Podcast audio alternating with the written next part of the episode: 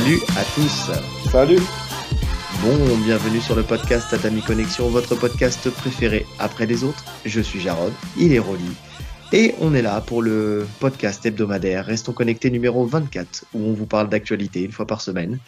Et cette semaine, on a peu d'actualité, mais euh, on a de la suite de dossiers, on a de la nouveauté. On va commencer avec euh, une petite suite de dossiers, mais une vieille suite de dossiers. Le combat Ibra TV contre Greg MMA. Alors, on va pas parler foncièrement de ce combat-là, mais euh, on va parler d'Ibra TV parce qu'en fait, il faut une genèse avant ce combat. Il faut, il faut un démarrage de l'histoire. Il faut qu'il y ait quelque chose qui attire le, le, le chaland, le public. Et donc, euh, donc Ibra TV va faire son premier combat à l'Hexagone, euh, l'Hexagone MMA. Donc, on savait qu'il avait signé dans cette organisation-là pour pouvoir combattre contre Greg MMA. Mais l'un comme l'autre, il devait euh, combattre, en fait, tout simplement, avant de pouvoir s'affronter. Donc, euh, Greg MMA a déjà fait un premier combat, il va en faire un deuxième, et normalement, c'est le troisième combat euh, où justement ces deux-là vont s'affronter. Et là, donc, Ibra TV, on ne connaît pas encore le nom de son adversaire, mais il va combattre le 2 juin 2024. Euh, voilà, tout simplement. La date Au est sortie. Zénith de Paris. Ouais. Euh, Il y a un truc que j'ai même pas calculé, mais le combat il est en pro? Eh ben, j'espère bien parce que de toute façon, il doit combattre en pro. Le ah oui, combat, tu veux dire, est- est-ce qu'il est en pro parce qu'il n'a pas combattu en amateur? C'est ça que tu veux dire? il n'a pas combattu en amateur. À moins que, est-ce qu'il a, il a combattu avec son organisation, Ibra, Ibra TV Oui. Est-ce que c'est pas considéré comme de l'amateur? Est-ce qu'il n'y a pas un Sherdog Oh non, Je sais pas. hein. t'es pas licencié. Bah non, bien sûr que non. Non, non. Je parle pas sur les terrains de foot. Hein. Oui, il a pas fait bien sûr. combats après. Ouais, ouais. Parce que parce qu'à partir du moment où euh, l'organisation d'Ibra TV euh, donnait un accès au Bellator, enfin, tu sais, je pense qu'il y a une, une certaine reconnaissance au bout d'un moment, non? C'est vrai. Bonne question. Mais est-ce qu'il a combattu depuis, en fait, depuis qu'il y a ce, ce lien avec le Bellator? Bonne question. Maintenant. L'YFC, c'est l'YFC, son, son organisation. YFC, ouais. De toute façon, c'est très simple. Sherdog, Oui, tout simplement, pour regarder si le combat il est mis en pro ou s'il est mis en amateur. Sherdog. Maintenant, il s'appelle comment Ibra TV Alors, euh, il y avait son nom. Euh, en Ouais, plus, euh, Tseborov, non, c'est pas un truc dans le genre? Ibra, Ibrahim Tseborov, c'est Tse quelque chose. Tseborov, Tsebo. Attends, on va te retrouver ça. On va te retrouver ça. Vous avez cinq minutes, les amis? On commence très fort. On commence avec des digressions de ouf. Dès le début, on commence dans la recherche. Donc, Ibra TV, c'était une des premières actus, donc ça ne devrait pas être trop compliqué à trouver. Ibra TV, il est, il est ici. Et donc, il s'appelle, j'étais pas loin, euh, Ibrahim, non, rien à voir, Tsetchoef. Donc, T-S-E-T-C-H-O-E-F.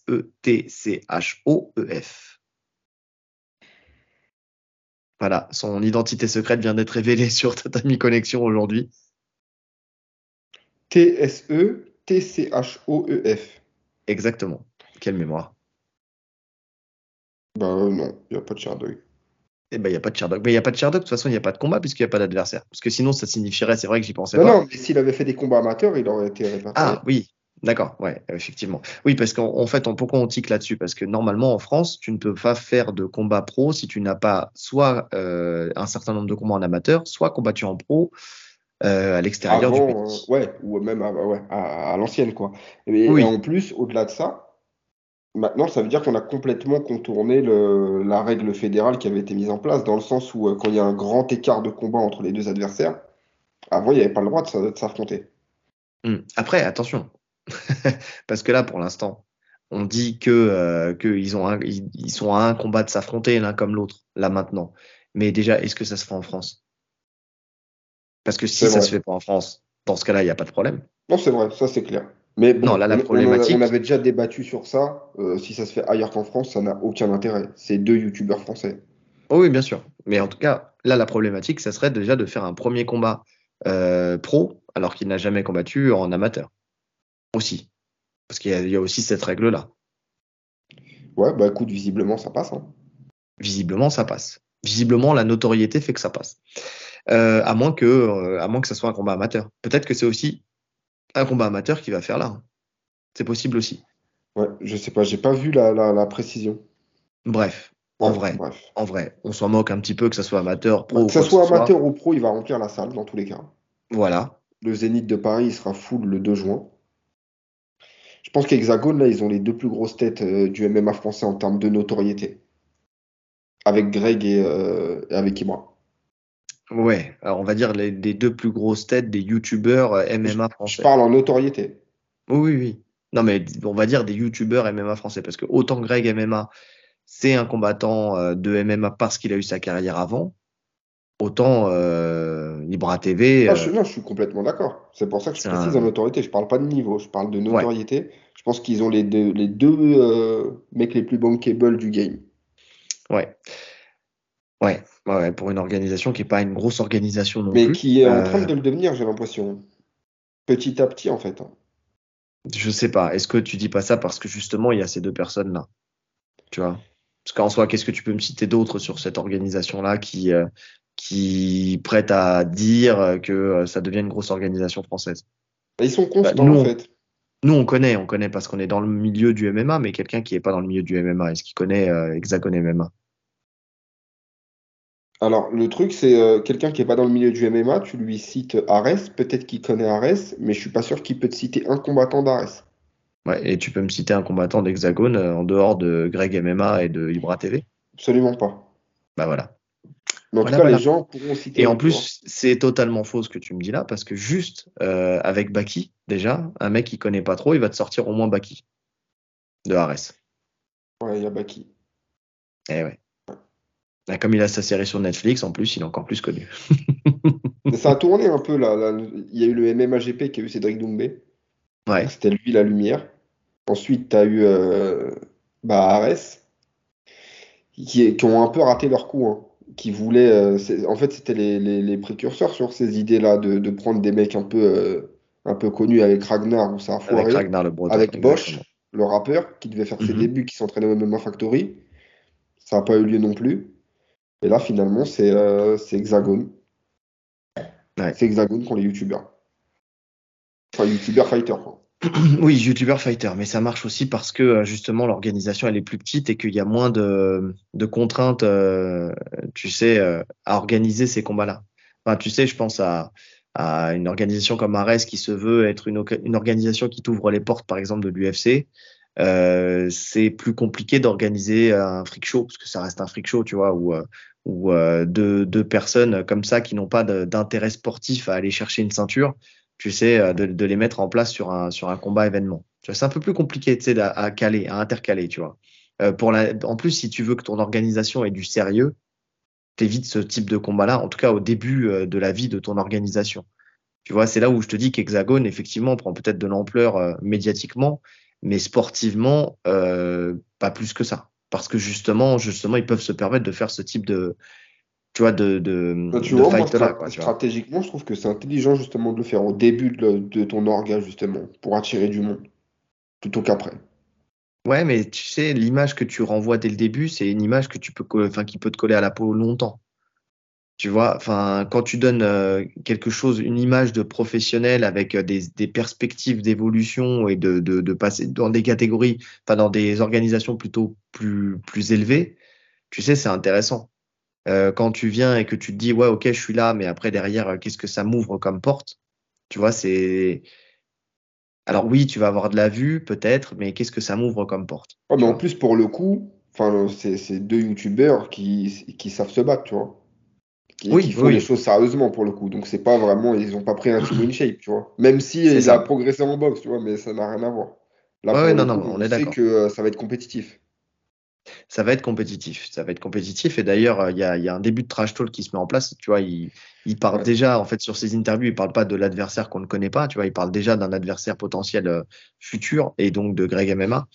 Et, et justement, en fait, c'est marrant avec le, les premières phrases. En fait, tu retrouves en fait les codes, tu sais, de, de, de tout bon trash talk euh, du, du MMA, tu sais, où, euh, où tu te, tu compares les styles, où il vient dire, voilà, je, euh, s'il se trouve supérieur euh, en termes de striking, il a raison de le penser, qu'il continue à le penser parce que euh, justement, je vais le surprendre, il sera surpris de, de mon niveau. au premier ou deuxième Voilà. round. KO au premier ou au deuxième round, effectivement. Donc, euh, donc, et surtout, ce qu'il lui dit, et ça, par contre, là, je suis plutôt d'accord avec, euh, avec Ibra TV, c'est que euh, lui, il va aller au bout de lui-même, on sait que c'est quelqu'un qui, a un gros mental et surtout un gros esprit sportif. Enfin, tu sais, il aime se faire du mal, Ibra TV. Est-ce que Greg MMA est dans le même état d'esprit? Tu sais, psychologique, parce que il, dit voilà, et si tu n'arrives pas à suivre, en fait, tu vas, tu vas abandonner. C'est soit tu soit t'abandonnes, soit t'abandonnes. Tu vois, ça, non, j'ai pas de doute moi sur ça. Alors, sur son esprit combatif, euh, j'ai pas de doute, puisqu'il a prouvé, en tout cas, que quand il y a un enjeu et quand. Euh, en ne fait, serait ne serait-ce que dans leur combat de lutte. Ouais, c'est ça. Tu sentais vraiment le, le, compétiteur euh, plus plus. Il a été puisé au fond de lui-même pour arracher la victoire dans les dernières secondes. Il s'est dépassé pour le coup. Tu sens que vraiment c'est un compétiteur, Greg. En fait, c'est un compétiteur, mais je pense que sa grosse motivation, c'est quand il y a quelqu'un qui est censé être en dessous de lui. Tu vois, si la personne est au-dessus, il aura peut-être pas ce même peut-être mental entre guillemets, tu sais. Je suis d'accord. Il va craquer plus facilement en se disant c'est presque, tu vois, c'est normal. Mais donc là, jusqu'à maintenant, en fait, Ibra TV, euh, il était censé être en dessous de lui. Aujourd'hui, avec ses entraînements, avec euh, la technique qu'il va prendre, avec l'expérience qu'il prend aussi, si jamais il voit que dans le début du combat, euh, ils sont au même niveau, voire légèrement au-dessus, est-ce que, est-ce que il va encore avoir cette même justement Est-ce qu'il va pas se mettre dans le dans l'état inverse? C'est euh, il est devenu meilleur, donc euh, bon, moi je suis vieux, c'est pas grave. Tu vois, je laisse la place. Je sais pas. J'ai hâte d'avoir cette réponse. Ouais, ça reste un combat qui m'intéresse. Hein. Ah moi aussi, moi aussi par curiosité. Voilà, c'est juste de la curiosité. Mais effectivement, ouais, ça m'intéresse. Ça m'intéresse de voir ça. En tout cas, c'est pas demain. Avant euh, ça, euh, donc il y aura le 2 juin 2024 pour euh, Ibra TV. Greg MMA, je me souviens plus quand est-ce que c'est son combat. C'est là, c'est bientôt. Hein. Ouais, c'est ça, c'est janvier. Donc on sait déjà que que déjà le leur combat n'aura pas lieu avant au moins la fin d'année, au moins la fin d'année 2024. Il me semble que c'est vers décembre. Ils avaient déjà ouais, c'est ça. ouais, c'est ça. Oui, mais ça, ça serait logique. Hein. Comme ça, Greg, il a, il a un an pour se préparer. Euh, Ibra TV, il aura peut-être un peu moins de temps, mais il est, plus jeune. Hein. Mais, euh, mais en tout cas, voilà. On, verra ça, on verra la suite. En tout cas, on aura le temps de faire de la suivi de dossier parce que vu que c'est dans longtemps, on aura le temps d'avoir d'autres informations. Bon, on revient euh, aux choses sérieuses, on revient à, l'UFC. on a parlé la semaine dernière de, des différents protagonistes qui ont qui sont venus chercher Alex Pereira suite à sa victoire en lourd léger sa prise de ceinture contre Jiri Prochaska. Donc euh, il y avait Jamal Hill et Ramzat Chimaev euh, qui, euh, qui ont provoqué Alex Pereira suite à cette victoire, tous les deux. Donc si je fais un petit rappel, Jamal Hill, il avait déclaré qu'il n'avait pas besoin de l'amener au sol pour le battre, qu'il le mettrait KO. Et Chimaev, lui, c'était sur X, où il a demandé à Dana White d'affronter d'affronter justement Pereira en disant laisse-moi le finir. Donc voilà, ils avaient tous les deux fait leur sortie c'est normal, c'était logique. Il y en a un qui est un peu plus logique que l'autre. On en avait parlé en la personne de Jamal Hill parce que c'est euh, le précédent champion qui a laissé sa ceinture pour cause de blessure et donc mm. euh, il est légitime. Il est légitime à revenir pour essayer d'aller chercher euh, chercher sa ceinture finalement, de la récupérer.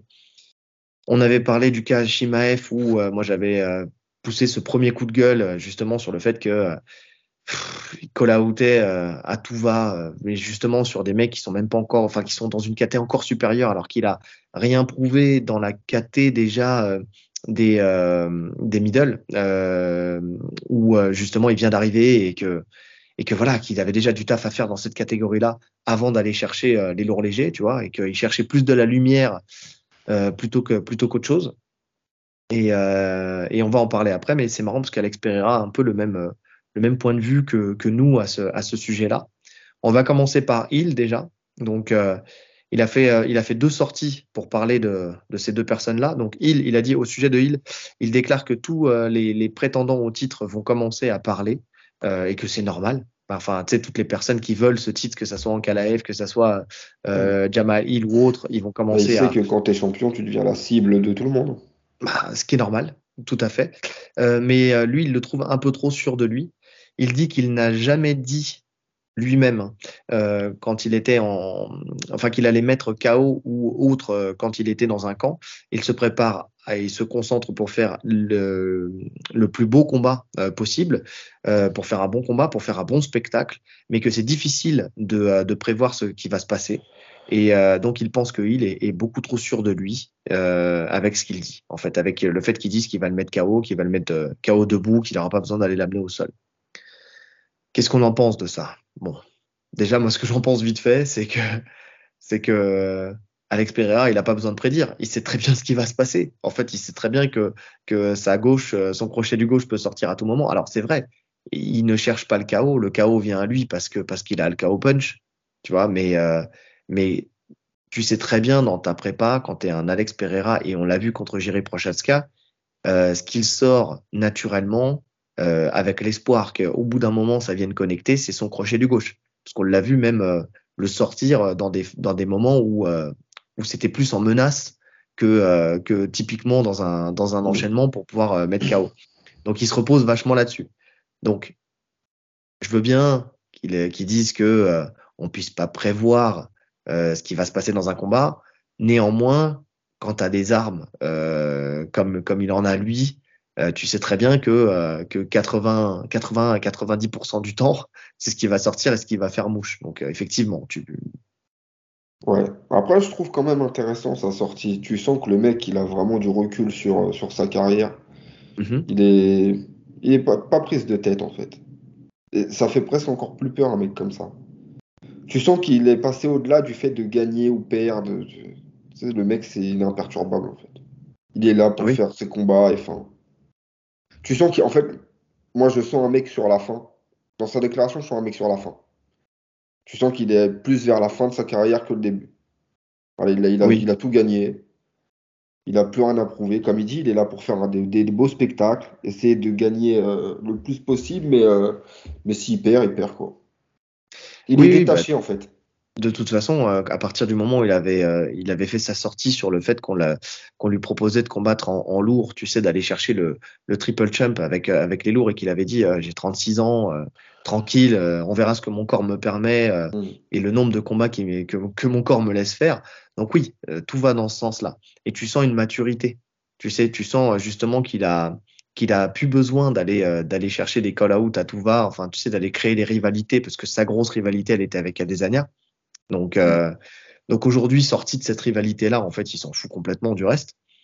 Maintenant maintenant euh, euh, qu'est-ce que je voulais dire de tu ressens encore plus euh, cette cette maturité là quand il parle de Shimaev, tu sais, sur son retour sur Shimaev. Donc pour Shimaev, il dit que que que leur rivalité pseudo-rivalité parce que lui se met pas du tout dedans. Euh, il dit que ça a commencé après son combat contre Adesanya où il a remporté le titre euh, suite à une guerre où il s'est blessé. Shimaev l'a appelé et euh, il a dit OK, mais en lourd léger. Tu vois, en fait, euh, Pereira lui a dit OK, je veux bien, mais en lourd léger. Shimaev à ce moment-là avait refusé. Puis il est devenu champion des lourds légers et euh, là, il, comme par hasard, il refait surface et là, il le provoque en lourd léger. il dit que c'est le genre de combattant qui essaie de se cacher derrière le, le battage médiatique et la célébrité du champion et que ça n'a pas de sens. Donc il, il, dit, je cite, maintenant, que dois-je faire? Le rappeler à l'ordre ou quoi? Euh, Ça n'a aucun sens, tu vois? Donc c'est vraiment ça, tu sais, genre euh, très lucide sur euh, sur la, la, stratégie de communication de, de, de sur ses call-out. C'est exactement ce qu'on disait la semaine dernière. Aucun intérêt. C'est juste histoire de faire parler de lui mais au bout d'un moment, euh, tu fais parler de toi, mais pourquoi en fait? Où est la logique dans ton call-out quoi? Mmh. Non, c'est sûr. Bah, très logique parce que ça fait longtemps qu'il est dans le game des, des sports de combat, qu'il est drivé par euh, un ancien aussi qui est Glover Teixeira qui connaît le milieu euh, depuis toujours. Donc euh, ça explique sa lucidité. Et il a raison en plus. Ah, il a totalement raison. On va pas dire l'inverse, c'est ce qu'on a dit la semaine dernière. Mais, mais oui, non, non, il a entièrement raison. Euh, c'est alors il dit hein, quand même qu'est-ce que je devrais faire le rappeler à l'ordre ou quoi? En fait c'est en gros euh, est-ce que je devrais l'affronter? Enfin c'est comme ça que je le comprends moi tu vois. Est-ce que je devrais l'affronter et lui lui montrer que son call out euh, est-ce que je en fait est-ce que je devrais lui prouver dans la cage que son call out n'avait pas lieu d'être? C'est en lui roulant dessus entre guillemets. Maintenant euh, aucun intérêt pour lui. Et, et c'est marrant parce que en fait ça cette sortie là c'est un de nos auditeurs qui nous l'a dit. Il a dit ça dans un de ses podcasts où, où, en fait un de ses, lui, un de ses auditeurs lui avait posé la question au sujet de, de Shimaev parce qu'il avait effectivement pas pris euh, la parole à ce moment-là. Enfin, comme Ouais, on l'avait avait dit au moment, ça, sur ça. voilà, au moment où on a fait le podcast, il l'a dit après ou pendant, enfin j'en sais rien. Mais euh, mais en tout cas oui, euh, c'est Non, c'est très vrai, c'est très vrai. Il a raison, il a, il a pas besoin, il a aucun intérêt à faire ça. Et puis en même temps, il sait très bien, je pense qu'au fond de lui aussi, que sportivement, ça se fera jamais parce que, parce que justement, même Dana White, enfin, tu sais, on peut, on peut, on peut dire de Dana White qu'il fait n'importe quoi, mais c'est faux. il sait très bien ce qu'il fait et il sait qu'il a aucun intérêt à faire combattre Shimaev aujourd'hui euh, chez, les, chez les lourds légers. Enfin, que euh, s'il y a une, une carrière à construire pour lui, ça se fera dans sa catégorie et pas dans la, la catégorie du dessus. Ouais, clairement. Déjà qu'il a été dans l'obligation en fait de lui, de lui ouvrir les portes de la catégorie du dessus parce qu'il n'arrivait plus à faire le poids dans sa catégorie originelle donc euh, des, des Walter. Donc, euh, donc à, partir de ce moment-là, enfin, tu vois, il faut, euh, faut absolument que, qu'il arrête là, quoi. Enfin, tu vois, qu'il reste, qu'il reste dans cette catégorie-là, du moins jusqu'à ce qu'il ait une ceinture. Tu vois, si jamais il arrive à la ceinture, il a encore beaucoup de choses à prouver, donc, donc voilà. Et ça va, ça va dans ce sens-là. Et puis de toute façon, de toute façon, euh, Pereira, il a dit l'adversaire rêvé euh, qu'il voudrait dans, sa catégorie-là. Mhm. Euh, et, il a changé d'avis. Il a changé d'avis, ouais. il pensait que c'était il à la balle, à la base, ouais. Ouais. Vas-y, je te laisse. Euh.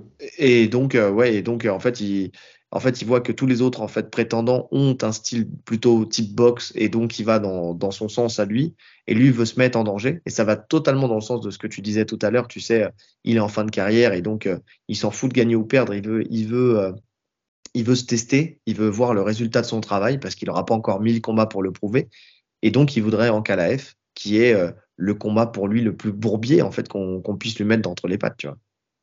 Ouais, en, bah, qui est le combattant, je pense, le plus complet. Hein. Alors, moi, il me me fait pas forcément vibrer. De toute façon, comme toute la KT, j'ai envie de dire. Mais euh, c'est le combattant le plus complet. Ouais. ouais, c'est le combattant le plus complet. Et, euh, je, voyais, je sais plus dans quel podcast, euh, où il disait que si, si l'UFC mettait en KLF dans les pattes de, de Pereira, ça veut dire que en gros, il, le, il ne le protégeait pas. Tu vois, que, euh, que son statut de champion, en fait, il s'en foutait, euh, que l'UFC s'en foutait de le, lui faire conserver, tu vois. Mais c'est marrant parce qu'à partir du moment où c'est lui qui décide d'affronter, en fait, peu importe les plans de l'UFC, s'il décide de, de, prendre en KLF, tu vois, ça peut, ça peut plus facilement se faire. Bon, maintenant, l'UFC peut faire traîner les choses parce que, euh, bah parce que en KLF contre Johnny Walker, quand on voit comment ça s'est terminé, ils peuvent très bien faire une revanche. Bah, de toute façon, il y a la revanche, elle est bouquée. Oui, c'est vrai. Oui, c'est vrai, il y a la revanche. Ah oui, donc, euh, alors oui, donc c'est même pas en fait, ça sorti. Ouais, c'est ça. Son, son il combat rêvé en live, mais c'est même pas vrai. encore.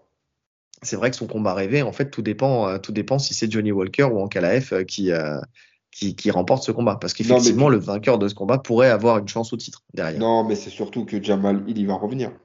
Et l'UFC sur le storytelling, c'est déjà vendu avec euh, Jamal Hill. Il a battu euh, Glover, enfin, c'est l'ancien champion. C'est Tout est fait. Stylistiquement, ça reste un beau combat. Hein.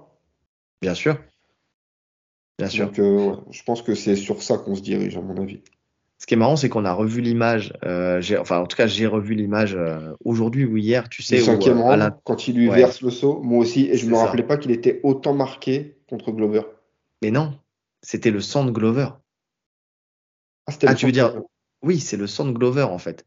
C'est qu'il avait tellement, euh, tellement pris le sang de Glover dans ses Ah ouais, j'avais pas capté ça. Je me disais, je crois qu'il avait une coupure sur le cuir chevelu et quand ils avaient versé l'eau, ça avait coulé. C'est le sang de son euh, au niveau de la, de la, pommette. Ouais, ce qui est pas, ce qui est pas illogique, hein, parce que quand on sait comment on tape euh, Glover Teixeira, tu sais que tu peux, tu peux y laisser des plumes. Hmm. Mais, mais effectivement, non, c'est le sang de Glover qui coule, qui coule sur sa tête. Si je me souviens bien. En fait, moi aussi, quand j'ai revu l'image, je me suis dit, mais attends, euh, d'où il vient ce sang? Parce qu'il n'est pas marqué. il n'a pas l'air coupé au niveau de la tête. Non.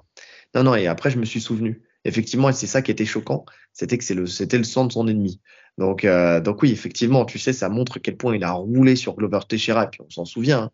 Donc, euh, donc oui, effectivement, le storytelling, il est totalement fait.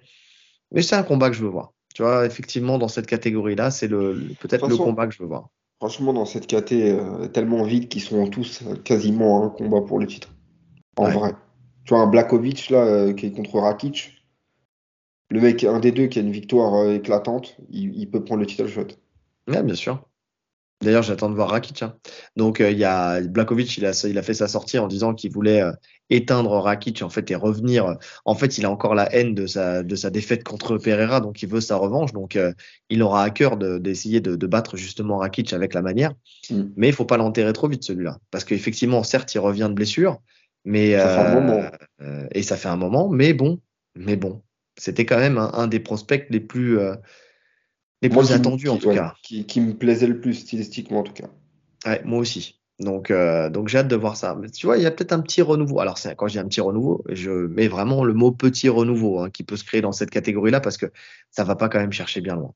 J'ai hâte de voir parce que visiblement, euh, avec Oumar et d'autres, ils ont fait beaucoup de, de, ils ont renouvelé un peu le roadster de, de, de cette catégorie-là. J'ai hâte de voir ce que ça va donner dans l'avenir parce que c'est vrai que pour l'instant c'est très très poussif quoi. C'est vrai qu'il a signé, euh, je pensais même plus, mais euh, j'ai hâte de voir l'annonce de son combat, de son premier combat Oumar. Ouais, ouais. Ouais, parce que on est passé de la peut-être la meilleure catégorie de l'UFC de la meilleure à, catégorie.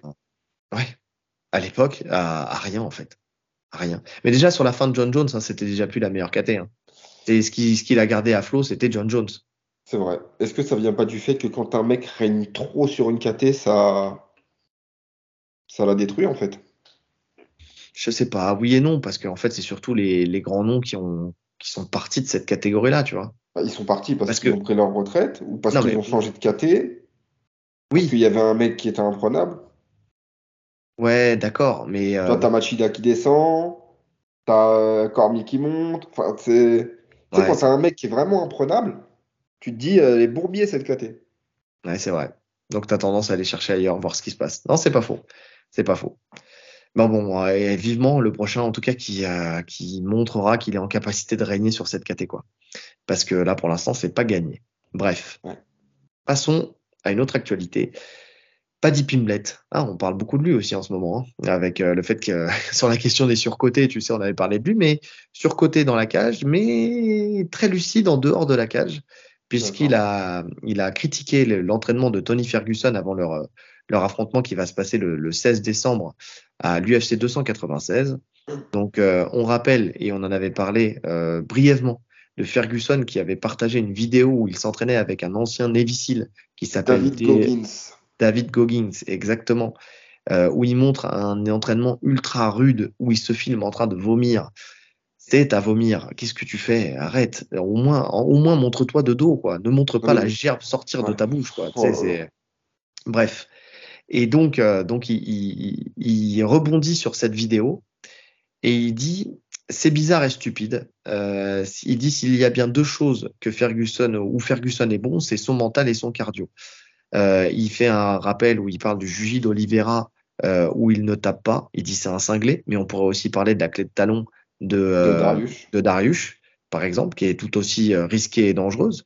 Il ne comprend pas pourquoi il fait ça. Il dit, il doit se dire qu'avec le temps, il a baissé dans le mental. Mais pour lui, et ça va dans le sens de ce qu'on disait depuis un moment, c'est surtout qu'il a vieilli et qu'il a perdu ses qualités athlétiques et qu'il n'est plus aussi rapide qu'avant. Donc, c'est très vrai. Il est très lucide sur, euh, sur lui, sur, euh, sur Ferguson. Ouais, et c'est pas, euh, c'est pas dénigrant de dire ça. Hein. Tu sens qu'il le dit pour le coup dans sa déclaration. Tu sens pas de volonté de, de l'humilier ou de le rabaisser. Hein. C'est, pour moi, c'est factuel ce qu'il dit. Hum. Et même au contraire. Au contraire, parce qu'il le met en avant. Hum. Enfin, tu sais, il, le fait que, qu'il, mette en avant son mental et son cardio, c'est justement qu'il, qu'il il loue ces deux capacités-là que, que, bah, que tout le monde n'a pas d'ailleurs. Parce que ce mental-là, tu vois, quand il dit que c'est un cinglé, c'est pas un cinglé dans le mauvais sens du terme. Enfin, si, peut-être un petit peu aussi, mais. Un petit peu, ouais. Ouais, un petit peu quand même. Mais, euh, mais dans le sens où, euh, où ça, ça se met en parallèle avec, euh, avec son mental de, de, de, champion. Tu sais, où vraiment le mec ne lâchera rien, il peut mourir dans la cage, il lâchera rien, quoi. C'est clair. C'est clair. Et on sait que bah, Goggins, c'est le seul truc qui peut t'apporter, entre guillemets, hein, c'est le mental.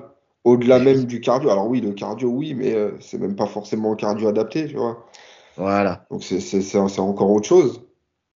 Bon, après, le, le, mec, c'est un fou. Hein. Je sais pas si tu as suivi un peu ce qu'il fait, mais c'est. Moi, j'avais suivi. Moi, j'ai connu quand j'avais vu la vidéo de la sueur, qui avait fait une mhm. vidéo sur lui, euh, l'homme avec le plus gros mental du monde. Et euh, le mec est fou. Le mec court des 5 euh, jours d'affilée. Le mec est fou. Tu vois, il finit avec les pieds en sang et tout. C'est un malade mental. C'est limite un, un gourou pour moi. Ça, c'est le, c'est le, le- le sport poussé à l'extrême. C'est se faire mal pour se faire mal. C'est marrant comment les anciens, enfin, tu sais, les, les sportifs euh, de l'UFC vieillissants ont tendance à se rapprocher de gourous.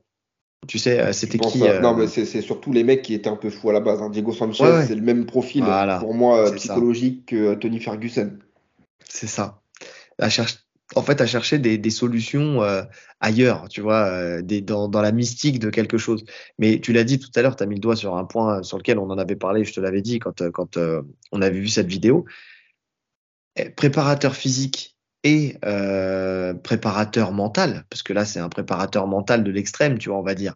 C'est te pousser, en fait, dans l'extrême. Finalement, faire des entraînements de Navy, euh, de Navy Seal, c'est pour même montrer que tu es. Hein. Lui, c'est je- vraiment un truc à part, lui. hein. Non, non, mais on est d'accord, mais c'est un ancien Navy. Donc en fait, euh, le mec, en fait, il a déjà un mental de fou, qu'il a, il a fait plusieurs fois, si je me fie à ce que tu parce que j'ai vu aussi la vidéo de la sueur, euh, plusieurs fois justement des tests, euh, justement de, de sélection de, de des Navy, enfin tu vois, pour, Bah, pour c'est celui qui les a le plus réussi les, les, tests, quoi. Je crois qu'il les a fait trois fois, un truc comme ça. C'est Oui, le c'est ça. C'est ça.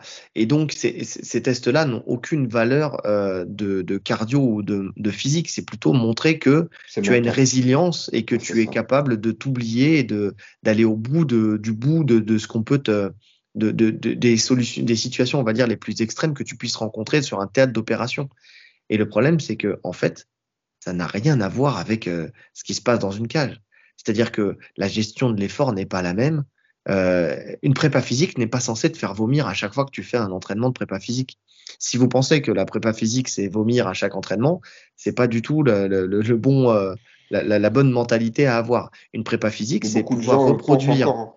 Mais je sais, je Énormément de sais. gens sont encore dans le no pain, no gain, alors que on sait que c'est, ça fonctionne pas. hein. C'est pas ça Mais qui non. fonctionne. Alors, bien sûr, tu as des entraînements durs à certains moments, mais pas tout le temps, en fait. Mais le but, c'est de maximiser euh, ce que ton corps peut produire euh, dans un, dans un mouvement donné de ta discipline. C'est vraiment ça. C'est faire en sorte de, de, de, masteriser un mouvement avec euh, une condition physique adaptée à ce mouvement-là. Donc, euh, je, je, c'est peut-être pas clair ce que je dis, mais euh, en gros, c'est de, de, pouvoir reproduire ton effort avec le maximum d'endurance et le maximum de force sur du long terme euh, dans ta discipline. Donc, euh, ça n'a rien à voir, c'est du spécifique. Donc, euh, il y a des fois où tu vas sortir et tu vas te dire, euh, même, ouais, je suis pas trop fatigué. Mais par contre, ton corps aura assimilé ce qu'il a besoin d'assimiler. Et au contraire, t'as pas besoin d'être mort parce que derrière, Tu as d'autres entraînements derrière. Tu as des entraînements. techniques où tu as besoin justement d'être euh, d'être en forme. Exactement. Exactement. Et il aurait plus intérêt. Mais tu vois, le, problème, le problème, c'est que est-ce qu'il a encore un coach MMA, Tony Ferguson? Est-ce que je- tu l'as vu dans un camp? Est-ce que il, visiblement il est plus avec Eddie Bravo? En tout cas, on le voit plus. Bah, parce qu'il a dit que la Terre était ronde. Donc c'est pour ça ils se sont embrouillés. Ah ouais, derrière, euh, bah, c'était à cause de Ouais. ça. Ah, c'est plus. Ils sont plus potes. Non, mais il est plus avec Eddie Bravo, il est plus Tennis Planet. Je sais pas. J'ai pas l'info. Je, je saurais pas te dire ouais. euh, En fait, j'ai plus en mémoire qui était dans son coin dans ses derniers combats, mais il me semble qu'Eddie Bravo n'y était plus. Ouais, c'est possible.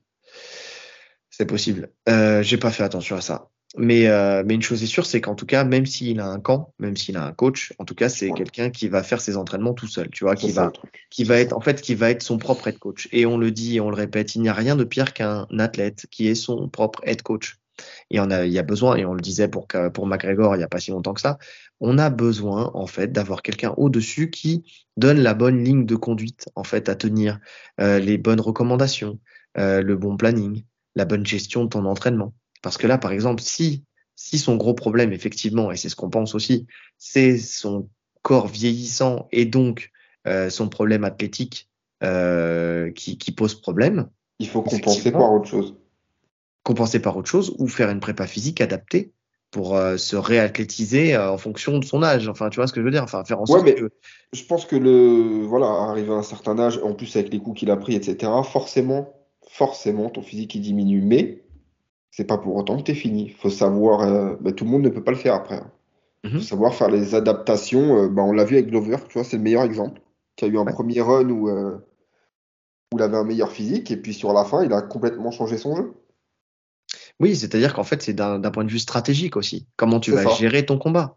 C'est ça. Euh, moins de folie, mais le problème, c'est qu'avec des combattants comme euh, Ferguson, tu te rends compte qu'il n'est pas capable de faire autrement parce que c'est sa folie qui faisait de lui sa, le superbe combattant qu'il était, qu'il a été pendant, en fait, pendant une période de sa carrière. En fait, Tu c'est sais, le pendant problème. une. euh, C'est que tu te rends compte que sans la folie qu'il avait, sans la- le cardio, etc., le fait d'être incontrôlable, de bouger tout le temps, etc., techniquement, purement techniquement, en vrai, c'est ultra limité. C'est vraiment pas fou euh, ce qu'il propose. hein. hmm, Alors que, alors que sur le papier, c'est un très bon lutteur. Mhm. Sur le papier, c'est un très bon grappleur et euh, il a une, il a une très bonne boxe. Parce qu'on l'a vu même face à Bobby Green, tu sais, euh, où, euh, où il l'a il l'a bien touché, en fait, dans les débuts, même, contre, Gaethje, Chandler. hein. Euh, contre contre hein, quand ouais. il met lui percute fin de première round, là, Hmm. quelques secondes de plus, il peut lui faire mal. hein. Et c'est ça. Et en fait, il a tout pour gagner. Et d'ailleurs, c'est Bobby Green hein, qui a fait une sortie là-dessus et qui a dit que si Pimblet ne l'amenait pas au sol, que euh, le combat, il était à la main de, de Ferguson. Écoute, sur ce point, je euh, suis d'accord. euh, oui, De ce Bah, qu'on a vu de, même, de même au sol, il Pimblet, faut se méfier. hein. Parce qu'en fait, Pimblet, c'est un très bon mec au sol, mais c'est pas le niveau d'Olivera ou de Darius, tu vois. Je suis d'accord. Mais bon, Green, il a, il a quand même soumis. Il a soumis à Ferguson, Green. C'est vrai, j'avais oublié ce détail de Là, l'histoire. il est- il est sur six défaites consécutives. Il n'a pas gagné depuis, depuis 2019. Et euh, Green l'a endormi en juillet dernier. Ouais, c'est vrai, c'est vrai. Après, tu sais, moi, je pense, euh, effectivement, il y a la, il y a de l'athlétisation, il y a le, il y a le, le fait qu'il soit plus aussi rapide qu'avant, mais pour moi, il y a aussi euh, le manque d'inspiration. Tu sais, quand t'es, euh, quand t'es un génie, euh, tu sais, un génie incompris, tu vois, quand t'as ce, ce côté fou dans ta, dans ta manière de combattre, je pense que t'as, t'as ce truc, euh, tu sais, euh, ce, ce- ce truc génial que tu peux sortir, cette étincelle, tu sais, qui va, qui va venir et qui va, qui va te permettre de, de sortir une masterclass. Et je pense que quand tu as perdu cette inspiration-là, quand tu suis plus en fait en, en, en, en épisode de grâce, en fait, parce que c'est ça, hein, où tout, tout te réussit, je pense qu'à partir de ce moment-là, c'est fini, en fait. Tu trouves plus la solution. C'est des styles où tu peux pas te permettre de douter. C'est ça. Et une fois que tu as la petite étincelle de doute, et là, là c'est plus qu'une étincelle, là, c'est un incendie, là. Six défaites d'affilée. euh, Et en plus, Ouais. où il perd contre des mecs moins bons à chaque fois, tu vois. Ouais. Perdre contre Geji, ça n'a rien de- d'inquiétant en soi. Perdre contre Oliveira non plus. Mais quand tu commences à descendre, descendre, descendre, c'est compliqué. Et là, s'il perd contre Pimblet, c'est. N'en parlons pas. Ouais. Ouais. Pimblet qui se projette déjà, hein, d'ailleurs, hein, qui, euh, qui parle de, de- d'affronter est Bobby Green. aussi, hein. Qui est lucide aussi sur, euh, sur, le, sur sa projection, hein, parce qu'il il- il est conscient que battre Ferguson, ça lui ouvrira pas le top 15 encore. Non. Qui demande Bobby Green. Enfin, il dit que la suite pour lui logique, ce serait Bobby Green ou Grant Dawson. Grant Dawson que je ne connais pas. sais pas du tout qui c'est. Donc c'est là où je me suis dit, il est très lucide. Il ne cherche pas de grands noms, mais pas du tout. Il cherche même pas de nom tout court. Non, Bobby Ouais. Green, il sait qu'il a une capa- il a la possibilité peut-être de le finaliser au sol parce qu'on sait que Bobby Green c'est plus un striker, enfin surtout un boxeur que euh, Mm. que qu'autre chose. Donc euh, il sait qu'il a un chemin en tout cas vers la victoire, donc c'est intelligent. Maintenant Dawson, pff, alors là je sais même pas, lui il ouvrira peut-être les portes du, du vestiaire, mais alors pas les portes du top 15. je sais pas du tout qui c'est. Après peut-être que je me trompe, peut-être que c'est quelqu'un de, de très fort, mais euh, et peut-être que vous allez nous reprendre en disant ah, vous êtes vous êtes un ouf ou quoi, Dawson? Non mais attendez, eh vous connaissez rien au MMA les gars? Parce que Dawson c'est vraiment une machine. Ah c'est le goat de la catégorie. Peut-être, peut-être. Mais alors dans ce cas-là j'ai raté un épisode.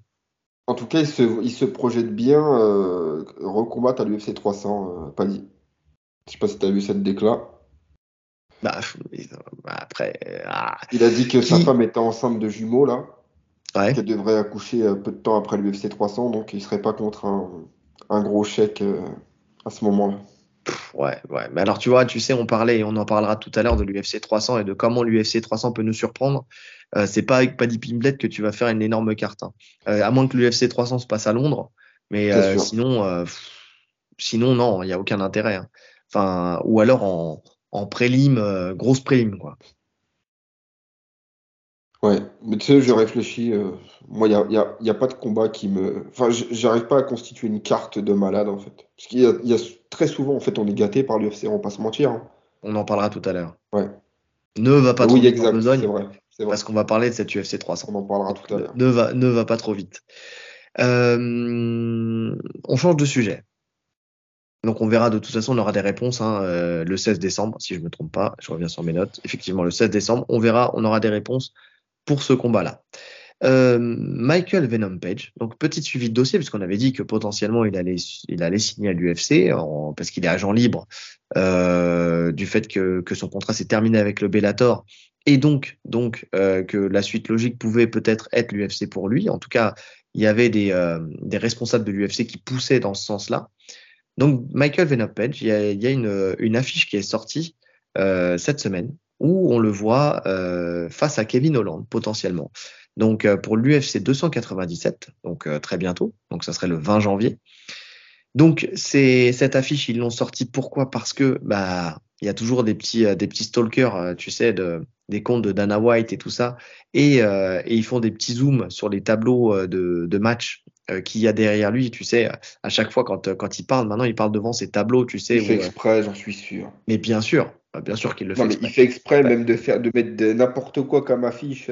Il sait que ça va faire parler. C'est ça, c'est ça. Et donc euh, sur un des tableaux de match, il y avait effectivement ce combat-là qui était euh, mis en place. Donc euh, MVP, on va dire MVP, hein, ça ira plus vite, contre Kevin Holland. Sauf que, sauf que des Ah, deux côtés, il y a, y a, il y a la violence du combat, tu veux dire? Ah ouais. Ah oui, non, mais ce combat-là, je veux le voir. Bah, bien sûr, que je veux le voir. Euh, pour une entrée, tu vois, on se demandait contre qui euh, faire combattre J'avais même pas pensé à Kevin Holland, tu vois. Et moi non plus. Mais la violence debout, pour Lolo. La violence debout, le côté euh, spectacle, parce qu'on sait que les deux, c'est des, des showman. D'un, point de vue gabarit, C'est un peu le, le même genre de mec. Tu vois, donc oui, non, non, bien sûr, je signe, je resigne et je me lève pour voir ce combat, bien sûr, bien sûr. Le seul hic, c'est que MVP euh, dit dans The MMA Fan Show podcast qu'il aimerait euh, pouvoir affirmer qu'il a signé à l'UFC, mais qu'il n'en est pas encore là. Euh, il y a des obstacles à franchir. Donc, il dit qu'il flirte avec l'UFC. Donc, euh, on sent que ça, ça se découvre, mais pour l'instant, personne ne s'est mis tout nu face à Ou l'autre. Il n'a pas trouvé le bon chiffre encore, c'est tout. Oui, je pense que c'est C'est ça. ça qu'il faut comprendre. Euh, il dit qu'il a des combats de rêve et euh, enfin euh, ouais, qu'il y a de des combats de rêve et que beaucoup l'UFC. des, des, de, des- de ces combats se déroulent à l'UFC, qu'au début de sa carrière, l'objectif était l'UFC, car il n'avait pas de- d'autres grands événements euh, euh, qui, euh, qui rivalisaient en fait avec l'UFC, mais que les choses ont changé. Et il espère tout de même euh, parvenir à arriver euh, pour que ces combats de rêve se réalisent, en fait, tout simplement. Maintenant, les combats de rêve qu'il y avait au début de sa carrière et les combats de rêve d'aujourd'hui, tu vois, c'est pas les mêmes, c'est pas les mêmes noms, donc on sait pas trop, euh, on sait pas trop à quel combat il pense. Mais, euh, mais une chose est sûre, c'est que bon, il a quand même l'envie de finir sa carrière dans cette organisation-là, J'ai un petit trou de mémoire. Il est dans quel KTM MVP Euh, dans la 84. catégorie, euh, dans la catégorie de qui est la sienne. C'est ce que je me disais aussi. Mais tu me demandes à moi. Middleweight. déjà- Euh, middle Est, les deux? Euh, c'est-à-dire, est-ce qu'il est non binaire Wel- Welter Oh, le mec est lourd. Aidez-moi, s'il vous plaît. Répondez-moi dans les commentaires, parce que je me sens. Ah Non, je pense que les gens vont beaucoup rire à cette vanne. Euh, sauf les LGBTQI, euh, AZ, euh, WX. Croix, rond, carré. T'as oublié triangle. Ah, tu vas avoir un procès. J'aime tout le monde. Paix sur vous. L'amour est dans mon cœur et euh, dans le vôtre. 77 kilos. Walter. Ah, fou, je me sens mieux. Ça, Walter. Ça, Walter, exactement. Donc, euh, Donc, Walter, euh, Walter, et donc, ça ouais. voudrait dire que Kevin Holland redescendrait pour ce combat ou euh, que, enfin, tu sais, parce que parce Ouais, que là, peut il est, descendre Hollande. ouais, il peut descendre, il peut descendre. Il fait les deux, de toute façon, Kevin Holland. Lui aussi. Euh... Mais il aura pas le champion, mais stylistiquement, Leon Edwards, Stephen Thompson. Stephen Thompson, ça pourrait être un beau combat en striking. Ouais, c'est vrai. Je pense que ça, c'est un combat qui le, qui le faisait rêver. Ouais. Ouais, c'est vrai que c'est un bon combat. C'est un bon combat qui aussi. Euh, alors après, ça dépend. Hein, ça dépend si Stephen Thompson, il faut qu'il rentre dans, à la bagarre, tu vois, qu'il tourne pas autour de lui, parce que c'est vrai que euh, je pense que MVP, tu vois, va faire quand même peur à pas mal de monde, parce que certes, euh, c'était euh, c'était un grand combattant au Bellator et on sait que l'UFC c'est un niveau au-dessus, mais ça reste un combattant qui est ultra dangereux parce que il crée énormément de dégâts. Et il faut rappeler qu'il a euh, fait un trou dans le crâne de, de Cyborg Evangelista. Il faut rappeler qu'il a pété la rotule de je sais plus qui. Ouais, euh, en fait, quand il, te, quand il te touche, quand il te finit, il te finit salement. C'est-à-dire que tu vas à l'hôpital pour longtemps et même ta carrière est en jeu derrière. C'est ça. Donc, euh, donc ouais, non, non, c'est compliqué, c'est compliqué. Faut, faut un mec qui soit câblé comme lui pour pouvoir l'affronter, quoi. Ouais, Hollande, franchement, je, je te jure, j'y avais pas pensé, mais c'est le match-up parfait pour moi. Mm. Mais tu sais, je pense que l'UFC, quand tu dis, ils font exprès, en fait, de, de, de lancer des, des idées comme les, ça. Ouais, pour voir les retours qu'il y a. C'est ça, pour voir les réactions des autres. C'est un peu le, la même chose que fait notre gouvernement aussi. Hein. Ils envoient des, des, des, trucs comme ça et puis ils attendent de On voir voit- si, des, des sondages et puis après ils disent on le fait ou on le fait pas, on verra bien. Bah, c'est pareil avec euh, c'est pareil avec Dana White. Hein. Euh, de son côté, Kevin Holland, lui, euh, il dit qu'il n'a pas reçu le contrat, mais qu'il est ouvert à ce combat. Donc avec une traduction approximative de ce qu'il a dit, il a dit qu'il a trop de qualité pour que ce soit un désavantage pour lui. Donc, euh, donc je ne vais pas vous ressortir la phrase en anglais, mais en tout cas, c'est traduite approximativement. C'est une expression, en fait. C'est un peu ça. Genre, euh, genre en gros, c'est dans la poche. Si on traduit Non, euh, de sur toute façon, que. Kevin Holland refuse un combat De Non, toute je façon. pense pas. Voilà. À partir du moment où tu acceptes en short notice Shimaev euh, dans une catégorie de poids au-dessus, enfin, tu vois, enfin, Et même le Ouais, mec, euh, sa première année, il avait fait 4 ou 5 combats. 5 combats, il avait enchaîné quand il avait battu Jacare et tout là. Ouais, Donc il c'est avait, vrai. euh, il avait enchaîné 5 combats. C'est le mec à le record de combats sur une année, je crois, à l'UFC. C'est vrai. Non, non, c'est vrai. Non, c'est vrai que, que de- de- de- sur tous les aspects, ce combat, on veut le voir. Tous les aspects. Dites-nous en commentaire hein, si, euh, si vous aviez pensé à ce combat-là potentiellement. Déjà, est-ce que vous avez réfléchi à un combat pour MVP Et puis c'est un bon sûr. test en plus. hein. Pour le coup, euh, bon. pour, pour situer où il est MVP, parce qu'il est, il est âgé, il a 36 ans. Mm. Mais c'est un bon test contre un bon mec de l'UFC, même si c'est pas. Alors statistiquement, c'est sûr que c'est pas le mec le plus chiant pour lui. hein. Hollande, ça reste un striker, même s'il nous a montré qu'il pouvait soumettre. Ah, il a un bon sol, Hollande. hein. Ouais, il a un... ben, c'est pas l'élite du sol, quoi. Non, c'est pas l'élite fait, du sol, si tu veux le mais faire chier, tu lui mets quelqu'un d'autre. Si vraiment tu veux le faire chier. C'est ça que je veux dire. oui, oui. Mais, euh, mais Hollande, euh, Hollande, faut pas enterrer son sol. Il a montré quand même qu'il avait des qualités. Euh, il a quand même, euh, Il bon a après, il a, ça. Il a soumis ça. euh, il a, il a réussi à empêcher euh, justement Jacare de s'installer et il l'a mis KO euh, justement au sol. Enfin, KO. Après, ce KO-là, il était magnifique, hein, mais Ouais, il l'a mis KO. hein. il l'a mis KO, tu vois. Donc, donc quand même, il a, il a des choses à imposer hein, sur son sol. hein. Ouais, c'est vrai. Eh oui, justement, on pense, on, on- on peut le réduire à un striker, mais je pense qu'il a, ça va au-delà de ça. Et puis même sa réaction sur la lutte de Shimaev, enfin, elle était très naturelle et c'était une des, limite une des meilleures réactions que- Après, qu'il y a eu sur ça, le début de carrière de Shimaev, tu vois. quand je dis ça, c'est dans le sens où j'ai eu énormément de mal à voir Hollande chercher le sol Sur ce combat-là? sur ce combat-là. Oui, oui, parce qu'il va vouloir régler Il ça va debout. rester debout. C'est pour ça que je te dis, en termes de, de difficulté de match-up, ça va, c'est gérable. Ouais. Mais c'est sûr que si tu passes pas. Hollande, si tu Mais passes pas. Hollande, Si tu passes pas Hollande, c'est mort. bah oui. Eh oui, tu, tu, tu cherches pas. Après, les styles font les combats, en fait. Ce que, ce qu'on dit là, ça n'a de, de vérité que, que d'un point de vue UFC et matchmaking, tu vois. Mais parce que les styles font les combats. C'est-à-dire, comme tu as dit, Hollande, c'est peut-être plus facile qu'un autre. C'est-à-dire que c'est ce qu'on disait quand on nous avait posé la question, euh, si vous êtes patron de l'UFC, qu'est-ce qui se passe? Tu vois, les styles font les combats. Effectivement, Hollande, euh, peut-être qu'il ne passera pas, mais il pourrait très bien passer quelqu'un d'autre qui est, qui est mieux classé, tu vois. C'est, c'est juste qu'après, dans le ranking, effectivement, si tu passes pas Hollande, Ouais, bah, tu montes pas. Ça va être difficile de monter. C'est juste ça. Donc bon, on verra. On vous donnera, euh, j'espère, une suite positive de dossiers sur, euh, sur ce combat-là. En tout cas, si, euh, si jamais ça sort et que ça s'officialise, soyez-en sûrs, on en parlera. Pour l'instant, on laisse ça dans la rumeur. On verra. Est-ce qu'un contrat tombera du côté d'Hollande? Est-ce que, que MVP va signer un contrat avec l'UFC déjà avant de parler d'Hollande? On, verra la suite. euh, on verra la suite. Autre sujet, euh, Dana White, on en a parlé là avec euh, ses stratégies. Il est connu justement pour se jouer du public, mais il est connu aussi pour se jouer de ses combattants. et là, Dana White a parlé sans détour et a donné sans détour son point de vue sur Chandler, euh, sur le fait que justement il y avait beaucoup de pression de Chandler pour euh, pour affronter, enfin surtout beaucoup de pression du public parce que Chandler, je ne sais pas s'il met de la pression en off ou pas, euh, mais en tout cas du public et des euh, journalistes sportifs euh, nota- notamment Ariel Wagner, on en a parlé la, semaine dernière. Mais euh, il dit euh, Conor McGregor euh, se battra l'année prochaine. C'est euh, sûr à 100%. Quant au combat euh, de McGregor versus Chandler, nous verrons bien. Déjà, premier élément, nous verrons bien. Déjà, ça montre que on, Ah, on que sent. je veux.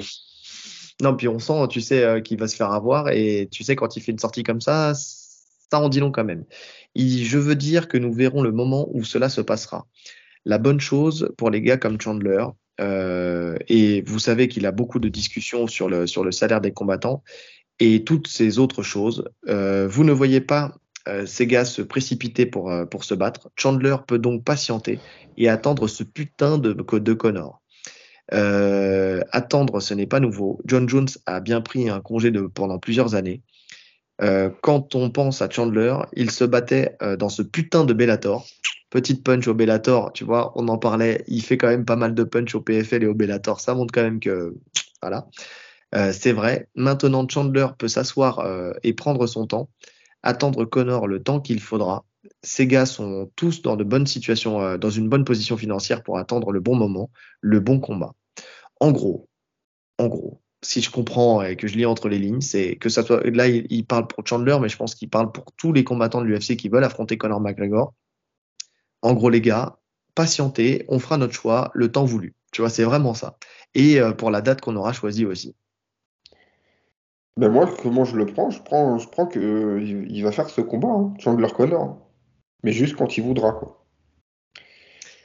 Pour moi, c'est comme ça que je le vois. Et que justement, finalement, Chandler, euh, il se plaint pas tant que ça.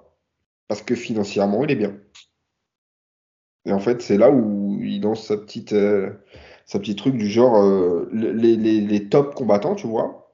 Un mec comme Chandler est suffisamment bien payé pour patienter sans se plaindre. Parce que finalement, Chandler, il se plaint pas. hein. On voit pas de sortie de Chandler médiatique. Bon, de Pour- temps en temps, il se remet un peu sur le goût, sur Il le devant de la un peu scène, sur le mais, devant de la euh, scène, vite fait. Oui, vite, vite fait, vite fait. Mais tu Mais sens parce qu'on l'a braille dit. pas. Il, sait que, euh, comme si qu'il savait que ça va venir. Et de toute façon, franchement, ça serait honteux si ça venait pas. Après, ils font ce qu'ils veulent, hein. Mais la logique du truc avec le teuf et tout. Maintenant, c'est vrai que ça n'a plus de sens de toute façon. Le teuf, ça y est, il est passé depuis Le teuf, il est trop longtemps. loin. Mais oui, mais c'est ça. en plus, il était tellement nul.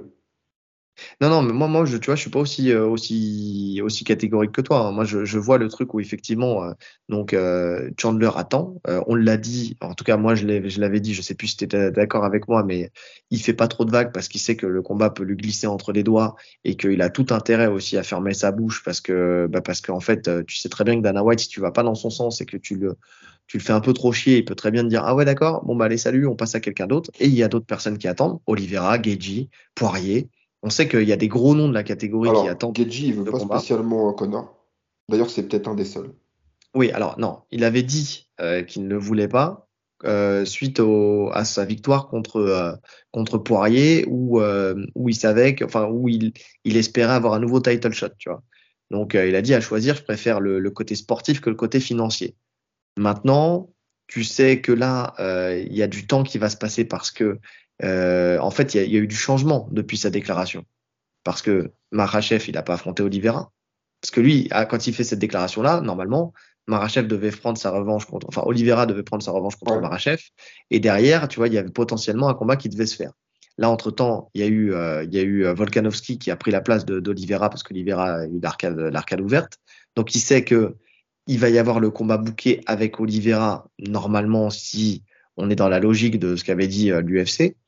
Donc, il sait que ça décale d'autant euh, une- un combat pour le titre. Donc là, Ouais, mais t'as t'as Ali Abdelaziz qui est en train de faire le forcing pour euh, la ceinture BMF avec Gedji et Max Holloway. c'est vrai, c'est vrai. Donc il a un, un beau money fight là pour le coup de son côté à jouer Gedji. On est d'accord. On est d'accord. Mais bon, en attendant, moi, pour reste l'instant, ça reste une supposition. Ça reste moi, une il reste- supposition. Il reste Poirier, pour, euh, la- qui, a, qui a dit qu'il était ouvert à, la- à un autre combat, Mhm. et Chandler. Pour moi, c'est les deux. euh, Oui, mais si, si on finit sur Geiji, euh, le, le- Ali Abdelaziz a du, a du pouvoir, donc ça peut se faire. Ça reste une supposition. Pour l'instant, il n'y a rien de fait. Il faut qu'Holloway monte de pour l'instant, il catégorie. n'y a rien de fait. Bah, vois, ça, donc, c'est euh, faisable, c'est pas un problème. Ouais, ouais, non, non, mais on est d'accord. Mais euh, je pense que pour l'instant, tant qu'il n'y a pas euh, sur le, sur la table plus d'éléments, tu sais, euh, je pense qu'il n'est pas fermé à aujourd'hui, hein, à l'instant T, à un Connor. Parce que les journalistes sportifs, du, les plus gros journalistes sportifs, ne parlent pas de Poirier. Ils parlent de Gagey et de Chandler. Le nom de Poirier ne ressort pas. Il n'y a que Poirier qui a dit qu'il était ouvert à faire fermer sa bouche une dernière fois à, à, à McGregor avec un, euh, Poirier. voilà, c'est ça. Il sait qu'il est en fin de carrière, donc il veut reprendre encore un money fight. Mais, euh, mais en tout cas, sportivement, c'est plutôt un Gagey ou un Chandler qui se dessinerait pour le, pour le prochain combat. Toi, tu préfères voir quel combat? Chandler. Ouais, moi aussi. On est d'accord. Bah oui. Et puis même en plus, le, je trouve ça plus logique pour un retour de prendre Chandler que de prendre Gagey. Oui. Oui, oui. Non, et puis le combat, je trouve qu'il sera beaucoup plus fun, tu vois, euh, contre, contre Chandler, qui, euh, qui lui, euh, va pas être dans, la, dans le calcul.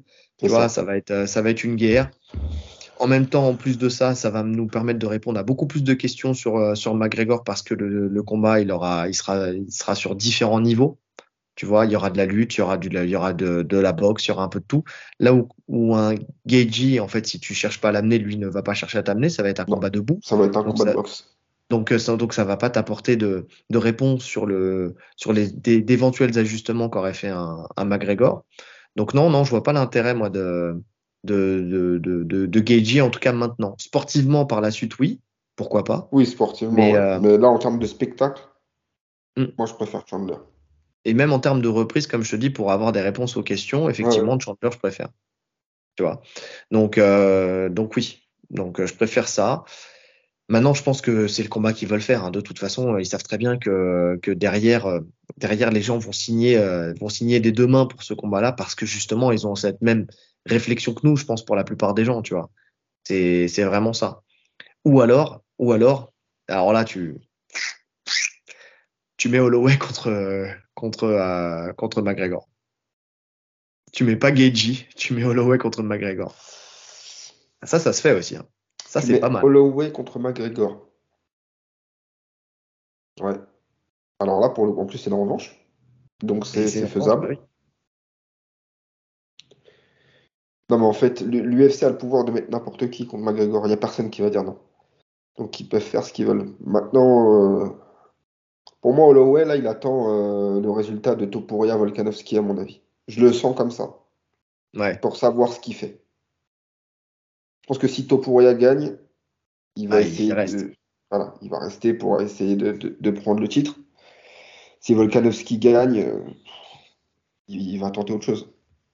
Parce qu'il est jeune encore, façon, Alors, il, est- il a pris beaucoup de coups, il est, il est marqué, hein, mais il est jeune, il a 32 ans. Ah, c'est vrai que t'as l'impression qu'il est plus vieux que moi. Alors que j'en ai 32 et demi, en vrai.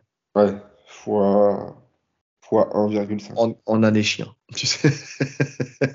non, non, mais, euh, non, non, mais oui, non, non, mais je suis d'accord avec toi. Effectivement, je pense qu'il va attendre de voir ce qui va se passer euh, sur ce combat-là. Donc, euh, donc ouais. Donc c'est aussi pour ça, tu vois, quand je te disais pour Geiji que la, situation elle avait changé, elle a changé aussi à ce niveau-là aussi, tu vois. Donc il y, a, plein d'éléments, tu vois. Dans les calculs, il y a quand même pas mal d'éléments, tu sais, à prendre en compte. Et, et oui, quand tu veux t'assurer quand même, allez, une meilleure retraite, euh, Connor, ça reste toujours une valeur sûre. En tout cas, Non, encore aujourd'hui. C'est vrai. Maintenant, Gaethje, il a, il a ce- cette, euh, cette carte euh, BMF, tu vois, qui peut, euh, qui peut ressortir pour lui faire son money fight de son côté, Bien sûr. bien sans sûr. passer par Connor. Ou alors le faire contre Connor. Tu mets la ceinture Oui, BMF enfin- contre Connor. Mais là, il n'y a, il y a pas, il y a pas d'intérêt pour l'instant. Tu vois, tu es encore dans, le, dans la logique de j'ai une ceinture donc je gagne beaucoup d'argent, tu vois. Mais c'est pas comparable. C'est pas comparable. Tu sais, euh, tu le vois dans les chiffres qui sont sortis. Alors effectivement, peut-être qu'il va prendre le million euh, avec sa ceinture BMF, mais euh, en faisant un combat. Mais si euh, s'il combat contre Connor, c'est pas le million, c'est 2, 3, 4 millions qu'il prend. Ouais. Donc c'est pas la même chose. Et on parle en millions, on parle pas en milliers d'euros, tu vois, ou en centaines de, de milliers d'euros. C'est, c'est, ça n'a rien à voir, ça n'a rien à voir. Tu vois, il peut monétiser son fight, mais si l'adversaire en face, il vend pas du rêve, parce que effectivement, Holloway, oui, ok, pourquoi pas. Holloway, effectivement, c'est une grosse star, tu sais que tu t'assures un gros spectacle, donc euh, oui, ça va, ça va monétiser. Euh, Poirier, encore un combat, non, bah non. Euh, Marachev, il n'y a pas d'intérêt. Oliveira, il n'y a pas d'intérêt. Contre qui tu me parles? Euh, de, je te parle de Geiji, parce que tu parles de, de, de Money Fight, tu vois, Ouais. que- qui peut monétiser. Parce que tu es toujours dans cette logique, toi, où juste le fait d'avoir la ceinture t'apporte la richesse. Ça te donne plus de confort financier, mais ça t'apportera jamais autant de richesse que quand euh, tu fais un, tu fais un fight contre quelqu'un qui, euh, qui a une capacité de, de, de t'amener beaucoup d'argent. Euh, Masvidal, euh, Diaz, euh, McGregor, tu vois, ces, ces mecs-là, C'est qui, sûr, qui c'est te font entrer dans une autre C'est sphère. pour ça que je te dis que le, le, le clou pour lui, ça serait de remettre sa ceinture BMF en jeu contre Connor. Ah, d'accord, j'avais pas compris ça. Non, au début, j'ai Non, pas dit ça, mais après, je- Oui. j'ai dit ça au moment où tu as dit le truc. Je t'ai dit, le, là, là, ça serait pour lui l'idéal. Ah, bah Parce oui, que là, tu surtout qu'il réunis la les veut. deux, les deux tu vois. Mais c'est surtout qu'en plus, il y a bien un, une personne qui mériterait une ceinture BMF, c'est bien McGregor. Enfin, tu sais, euh, si tu prends l'essence de la ceinture, tu vois. Mais pour Euh, moi, ça n'a pas de sens tout de suite, là. Non. C'est pour ça que Chandler, voilà, c'est si- le. S'il bat Chandler, après, tu peux faire ce combat-là pour la ceinture BMF. Et là, tu, alors là, tu pètes tout, là, en termes de score. Ouais. Ah oui, oui, clairement. Ah, s'il remporte le fight, en plus, ça redonne un intérêt sportif. En plus, ça montre qu'il est plus, sur les bons parce que là, tu as tous les intérêts. Tu as, le côté sportif, tu as l'enjeu de la ceinture avec le, le titre, euh, le titre racoleur, tu as, tout ce qu'il faut, en fait. Ouais, ouais, je suis d'accord. Mais de toute façon, ça, il faut attendre encore un petit peu parce qu'il doit aller quand même au bout de son, proté- de son protocole de six mois euh, antidopage. Même si avec l'USADA ça se termine, il doit quand même aller au bout de ces six mois de test. Donc, euh, donc ça décale d'autant. Euh, ça décale d'autant. Maintenant, est-ce qu'il sera à l'UFC 300? Si on en suit, euh, si on, si on, on capte ce qu'a dit Brandon Schaub, il dit qu'il n'a pas de, de, comment dire, qu'il n'a pas d'infos de source interne, mais pour lui, il verrait bien un McGregor Chandler à l'UFC 300. Il dit que pour lui, ça aura lieu. Il a dit ça sur son podcast, euh, euh, son émission, enfin c'est pas un podcast, c'est une émission euh, Shop Show. Euh, pour lui, ce combat-là doit avoir lieu à l'UFC 300. Et il le sent bien, en tout cas. Que l'UFC fait monter la sauce, euh, dit qu'il va le décaler, mais que potentiellement, c'est pas le seul, hein, il y en a beaucoup. Alors est-ce que c'est du forcing que, euh, que les gens font, ou est-ce que c'est vraiment un pressentiment qu'ils ont? Pour eux, ça fait sens qu'il soit, qu'il fasse un retour à l'UFC 300. C'est vrai, hein. Tu sais, si on pense que c'est la grosse carte de l'année, enfin même de, bah, de des années même précédentes, enfin que ça soit la, c'est la, carte anniversaire, un retour d'un McGregor qui n'a pas combattu depuis euh, très longtemps, tu le mets sur cette carte-là, bon bah ça fait sens. Tu sais, c'est peut-être pas ce que les gens veulent voir le plus sportivement parlant, mais en tout cas ça fait sens. En tout cas, si tu veux aligner des stars, il n'y a pas plus gros star que McGregor. C'est sûr. Je suis en train de regarder la carte de l'UFC 200 pour voir s'ils avaient vraiment fait une carte de fou. Mhm. Ouais, c'était pas mal quand même. Pour l'époque, c'était. Vas-y, déclare. Bon, le main event, c'était euh, Misha Tate, Amanda Nunes. Ouais. Ensuite, t'avais Brock Lesnar, Mark. Daniel Cormier, Anderson Silva. José Aldo, Frankie Edgar. Kane Velasquez, Travis Brown. Et ça, c'est la carte principale. En carte préliminaire, t'avais euh, Peña, t'avais euh, Gastelum, t'avais euh, Dillashaw, t'avais Sejner Scott. Ouais, ils avaient fait. Pour Ouais, une belle carte quand même. En fait, tu vois, c'est pas, c'est- c'était des gros noms quoi de, de l'organisation. Ouais, Tu vois. ouais, ouais. En fait, c'est plus, on va dire que c'est plus, euh, c'est pas trop les combats de fous euh, comme on a eu à l'UFC 295, mais euh, c'est, c'est les célébrités. En fait, tu mets en avant tes c'est en noms, quoi. Des gens qui, qui vendent le plus. De mémoire, ça n'avait pas fait. Enfin, certains combats là que j'ai lus là, c'était pas fou comme combat. Non, mais je pense pas que ça soit l'idée, c'est d'attirer des, des fans, tu sais. Des fans Ouais, ouais. qui veulent voir en fait des, des personnes, des célébrités, plutôt que de voir euh, du beau spectacle, tu vois. C'est ça, c'est pour l'événement quoi. Ouais, c'est, je pense que c'est même pour attirer le chaland, tu vois, le mec qui ne suit pas forcément l'UFC à fond, mais qui se dit, waouh, tu sais, qui voit les noms et qui a les yeux qui brillent, tu vois. Ouais. Plus que le côté, euh, tu sais, euh, comme certains, bah, comme tu vois, l'UFC 295 par exemple, où tu te dis, euh, tu sais que les combats vont être beaux, mais ça fait pas forcément briller les yeux, tu vois. Donc, enfin, tu vois, Aspinal contre Même Pavlovich. 296, là, qui arrive. hein. Ah oui, oui, oui, bien sûr, bien C'est un sûr. bel UFC. hein. Ouais, c'est un bel UFC. Donc, donc oui, tu vois, mais ça, c'est, c'est pas forcément des noms qui font briller les yeux. C'est pour les connaisseurs, on va dire. C'est ça. Donc là, tu veux, tu veux, euh, tu vois, c'est le cadeau. Faut que ça brille. Faut qu'il faut des bougies sur le gâteau, quoi. Tu vois, c'est, vraiment ça. Donc, euh, donc le fait qu'il y ait un Connor, c'est pas déconnant. C'est pas déconnant. En tout cas, ça, irait dans cette logique-là, tu vois. Donc, Brandon, bon, on va faire la, transition. Hein. Donc, euh, effectivement, euh, Brandon euh, a parlé de, ce combat-là, mais surtout, il a une théorie digne de- des, plus grands complots, parce qu'il a fait une étude, une étude des réseaux sociaux euh, de, Georges Saint-Pierre pour dire que potentiellement, euh, Georges Saint-Pierre, pour lui, dans sa théorie, affronterait Nick Diaz à l'UFC 300. Donc, l'hypothèse qu'il avance, donc, euh, il dit que, comment, il a remarqué que Georges Saint-Pierre a beaucoup plus posté sur les réseaux sociaux ces derniers temps, alors que les combattants à la retraite postent beaucoup moins et surtout pas des entraînements.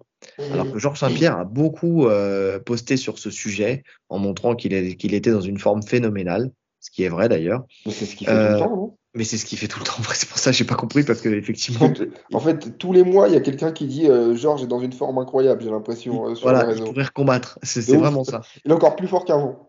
C'est le monde dit c'est vrai, hein.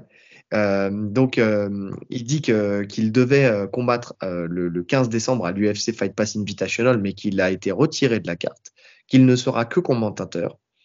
Et donc, il est en forme, il se retire et il reste en forme pour l'UFC 300. Donc, potentiellement, ça, franchement, si ça se fait, si, si Georges Saint-Pierre, peu importe l'adversaire, vient et fait juste un retour avec un combat d'exhibition pour l'UFC 300, tu vois, on disait, euh, je vois pas trop euh, qu'est-ce qu'on peut nous mettre dans les pattes pour l'UFC 300 qui peut être aussi, euh, aussi intense, tu vois, surprenant. Ça, c'est une grosse surprise. Ça, ça, c'est là, c'est même une plus grosse surprise que le combat de Connor. Bah, bien sûr. Bien sûr. Largement. Là, c'est vraiment, parce que vraiment, pour le coup, personne s'y attend. Surtout qu'il y aura un intérêt parce qu'il a fait l'UFC 100 où il avait combattu Thiago Alves pour défendre sa ceinture, qu'il avait gagné Ouais. par décision unanime. Et Donc, Nick bon. Diaz, en fait, pourquoi il choisit Nick Diaz? Parce que euh, ils avaient combattu ensemble à l'UFC 158 et donc ça Ouais, une bon. revanche avec une décision unanime. par contre, ça n'a aucun sens, euh. Nick Diaz. Parce que pour le coup, Georges est en pleine forme. Pour le coup, on peut pas dire la même chose de l'autre côté. Non, je suis d'accord. Je suis entièrement d'accord. Enfin, si adversaire il y a, faut pas que ce soit lui. À moins que, à moins que tu veuilles faire vraiment briller. Alors, tu as le côté historique, tu sais, de cette revanche euh, qui, qui était à l'UFC 150. Donc, tu sais, qui était presque au milieu, tu sais, entre les deux, 150, 300, tu vois ce que je veux dire. Euh, mais, mais en soi, c'est pour faire, si c'est le cas, c'est pour faire briller Georges Saint-Pierre. C'est pour lui assurer une victoire. Euh, mais, mais encore, et encore, Franchement, faire briller, il y aura, y aura pas match, quoi. honnêtement, j'ai même du mal à voir Georges Saint-Pierre accepter ça. Parce qu'il a des yeux comme nous. Il a vu le dernier combat de Diaz. Mm. Il a vu son état de forme. Il voit son état de forme actuel. Je pense que ça entacherait plus sa legacy euh, de, de prendre ce combat que de le refuser. Donc euh, non, j'y crois pas Oui. du tout. Surtout quand tu vois qu'il reste sur une, une, euh, double ceinture. Enfin, son dernier combat, c'était contre Bisping pour une double ceinture, où il avait déjà été critiqué en disant qu'il était revenu parce que c'était Bisping le champion et que c'était un combat plus facile que pour euh, qu'avec quelqu'un d'autre, tu vois. Euh, bon, on oublie le fait que le mec était à la retraite, qu'il est revenu quand même pour aller chercher une autre ceinture dans une catégorie du dessus. Enfin, tu sais, euh, peu Mm. importe qui y a en face, même si le calcul est bon, il faut quand même y aller, il faut quand même le faire. Il faut sortir de sa retraite et y aller. hein. C'est clair. C'est clair. Non, pour moi, moi j'y crois pas du tout. Mais alors, si retour il y a, Si retour il y a, bah déjà on sait que si retour il y a, ça sera dans sa caté de base. hein. Parce qu'il nous a, il avait eu des gros problèmes de santé euh, pendant sa montée, je sais pas si tu te rappelles, à l'estomac. Ouais. Des gros gros problèmes. Donc on sait que monter c'est compliqué. Donc ça, je pense que s'il revient, ce sera 77. Contre qui tu le mets? Ah, franchement, c'est compliqué. C'est compliqué, c'est même impossible à dire, parce qu'on ne sait pas où il se situe. Parce que c'est bien beau de dire euh, il est plus fort maintenant qu'avant, c'est ok. Mais la réalité de la cage, c'est autre chose. Être fort à l'entraînement, ouais, mais être fort dans la cage le jour J, c'est autre chose. Non, mais si tu devais. euh, ah, ça- en vrai, j'ai j'ai aucune idée hein, non plus. hein. Mais un combat rêvé, même contre un mec qui ferait, qui, qui pourrait aussi faire sortir de sa retraite, tu vois. Un mec qui pourrait sortir de sa retraite en 77.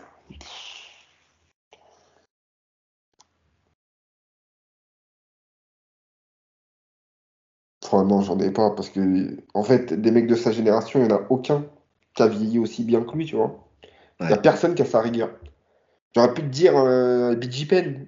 J'ai pensé exactement à lui Ah ouais, aussi. mais euh, BG Penn, il prend des KO sur ouais. le parking par des, par des leaders, tu vois. C'est vrai. C'est vrai. Mais c'est vrai que c'est vrai que s'il avait été dans une meilleure condition. Historiquement, Ouais. historiquement, c'était le combat à faire. Matthews, s'il avait pu eu son accident, euh, il se fait percuter par un camion. euh, mais Le camion a gagné. Ouais, Ou ouais, je sais pas, euh, Johnny Hendricks, pour laver la sale défaite, enfin le, le- le- sa- son combat de retraite, là, où il est parti à la retraite. C'est vrai. vrai que c'est de- la seule tâche sur son palmarès. C'est vrai. Ah, c'est pas mal, ouais. Mais bon, mal. Hendricks, là, il doit peser 130 kilos. On le fait Un en bon cutting. Un bon catchweight. Allez, un bon cutting de 20 kilos. Bon, il est bon, hein. Il est bon. Ouais, ça passe. Ah, je peux affronter n'importe qui, moi, tu sais, dans la cage. Donc, euh, non, non, c'est vrai, c'est vrai. Ouais. Euh, Qui, qui pourrait être face à lui? Qui pourrait être face à lui, qui pourrait être euh, intéressant? Car- Carlos Condit. Carlos Condit, pas mal, pas mal. Euh, attends, laisse-moi taper un truc là, parce que j'ai comme un doute. J'ai comme un doute. Masvidal. Ouais. Ouais. Masvidal. Masvidal, tu vois, qui a pris sa retraite il n'y a pas si longtemps que ça, qui parlait d'un retour à l'UFC, tu vois, de faire un retour sur. Franchement, tu lui fais faire un retour sur un UFC 300 comme ça pour euh, juste un money fight euh, où tu Oh, as c'est Georges Pour contre Masvidal, c'est pas euh, mal, hein. C'est énorme. C'est pas mal. Mais moi, franchement, je préfère donner ce money fight à Robbie Lawler. Ouais. En plus, c'est un ancien de fou Qui est capable de faire des guerres énormes. Qui nous l'a prouvé. Il vient de prendre sa retraite. Il dira pas Puis non sur- sur un et retour puis contre surtout- Georges Saint-Pierre. J'avais pensé à Robbie Lawler aussi. hein. Euh, mais euh, et en plus de ça, quand tu vois qu'il reste sur le combat justement contre Diaz, Ouais. euh, enfin, tu vois, finir là-dessus, euh, c'est un peu triste, tu vois. C'est triste pas parce que, euh, enfin, c'est triste parce que la situation est triste. Tu sais où il vient lui dire à la fin, ouais, t'as des problèmes de thunes, si tu veux, je peux t'aider. Enfin, tu sais que tu sens il y avait un côté dramatique à ce combat. Au contraire, c'était pas les problèmes de thunes qu'il lui disait. hein. Mais le message, il était franchement Lawler, hein, il a la classe Lawler. Il lui dit est-ce que tu as des problèmes euh, Diaz, il lui dit non. Il lui dit est-ce que tu as des problèmes dans ta vie personnelle, Ouais. tu vois? Oui, ouais, ouais, Genre mentalement, parce qu'il a bien vu que ça n'allait pas. ouais. Ouais, c'est vrai que c'est vrai que pour le pour l'ensemble de sa carrière, il mériterait aussi ce combat-là à l'UFC puis, 300. C'est un des mecs qui a le plus régné. euh, Enfin, il a, il a eu quand même une, une de, de bonnes défenses de ceinture en welter. Ouais. Enfin non, il a pas Ouais, c'est vrai. Mais il a, il a eu quelques défenses de ceinture. Non, mais, mais, mais peu importe en fait, il a marqué, euh, il a marqué de il a son marqué. empreinte la Il a catégorie. marqué, ça c'est sûr. Donc, euh, il a marqué de son empreinte et de son visage aussi. Euh, donc, euh, donc oui, non, non, oui, pour le coup, ouais, ça serait un combat que, que j'aimerais bien voir. Et j'avais pensé aussi à, à Lawler. Donc, euh, parce que aussi, voilà, j'étais resté sur le combat. Justement, je pensais à le combat contre contre Diaz et je me dis, non, je préférais qu'il finisse avec un vrai fight contre un combattant qui est encore là, comme Georges Saint-Pierre, et que là, tu vois, tu marques vraiment ton point final de ta carrière avec ce combat-là sur un UFC 300, tu vois, un UFC euh, anniversaire. L'un pour l'un comme pour l'autre, ça serait ça serait un bon retour euh, de de manivelle, tu vois, pour euh, pour pour pour leur carrière à tous les deux. Ouais. Maintenant, est-ce que ça apporte quelque chose à Georges Saint-Pierre? Pour le coup, ce combat? Est-ce que ça Bon. apporte un truc en plus? Non, c'est juste euh, si ce que ça apporte, c'est juste euh, voilà le fait qu'ils reviennent sur un UFC 300, tu vois, un UFC qui va rester dans les annales parce que c'est l'UFC 300, c'est un UFC anniversaire. Tu vois, c'est plus c'est plus ça. Moi, je vois pas le Franchement, côté. je euh, sais pas si ça reste. Tu te rappelais du- de l'UFC 200 que je viens de citer là?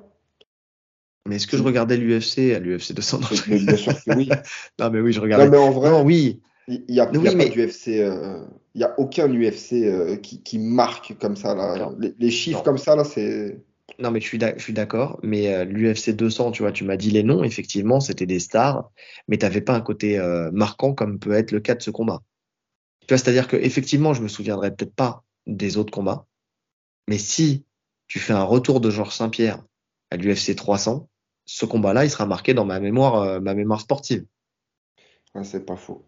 Mais oui, attends, tu, le Non, mec, c'est vrai, c'est vrai. mais oui, autant euh, McGregor Chandler, je me souviendrai jamais que ça s'est passé, si jamais ça se fait, hein, que ça s'est passé à l'UFC 300. Autant euh, Georges Saint-Pierre, tu le fais revenir contre n'importe qui euh, sur cette UFC-là, je me dirais ah oui, tu vois, dans dans dans la mémoire, euh, dans l'histoire du du MMA, non, ça sera marqué, ça sera marqué à tout jamais. Ouais, c'est vrai.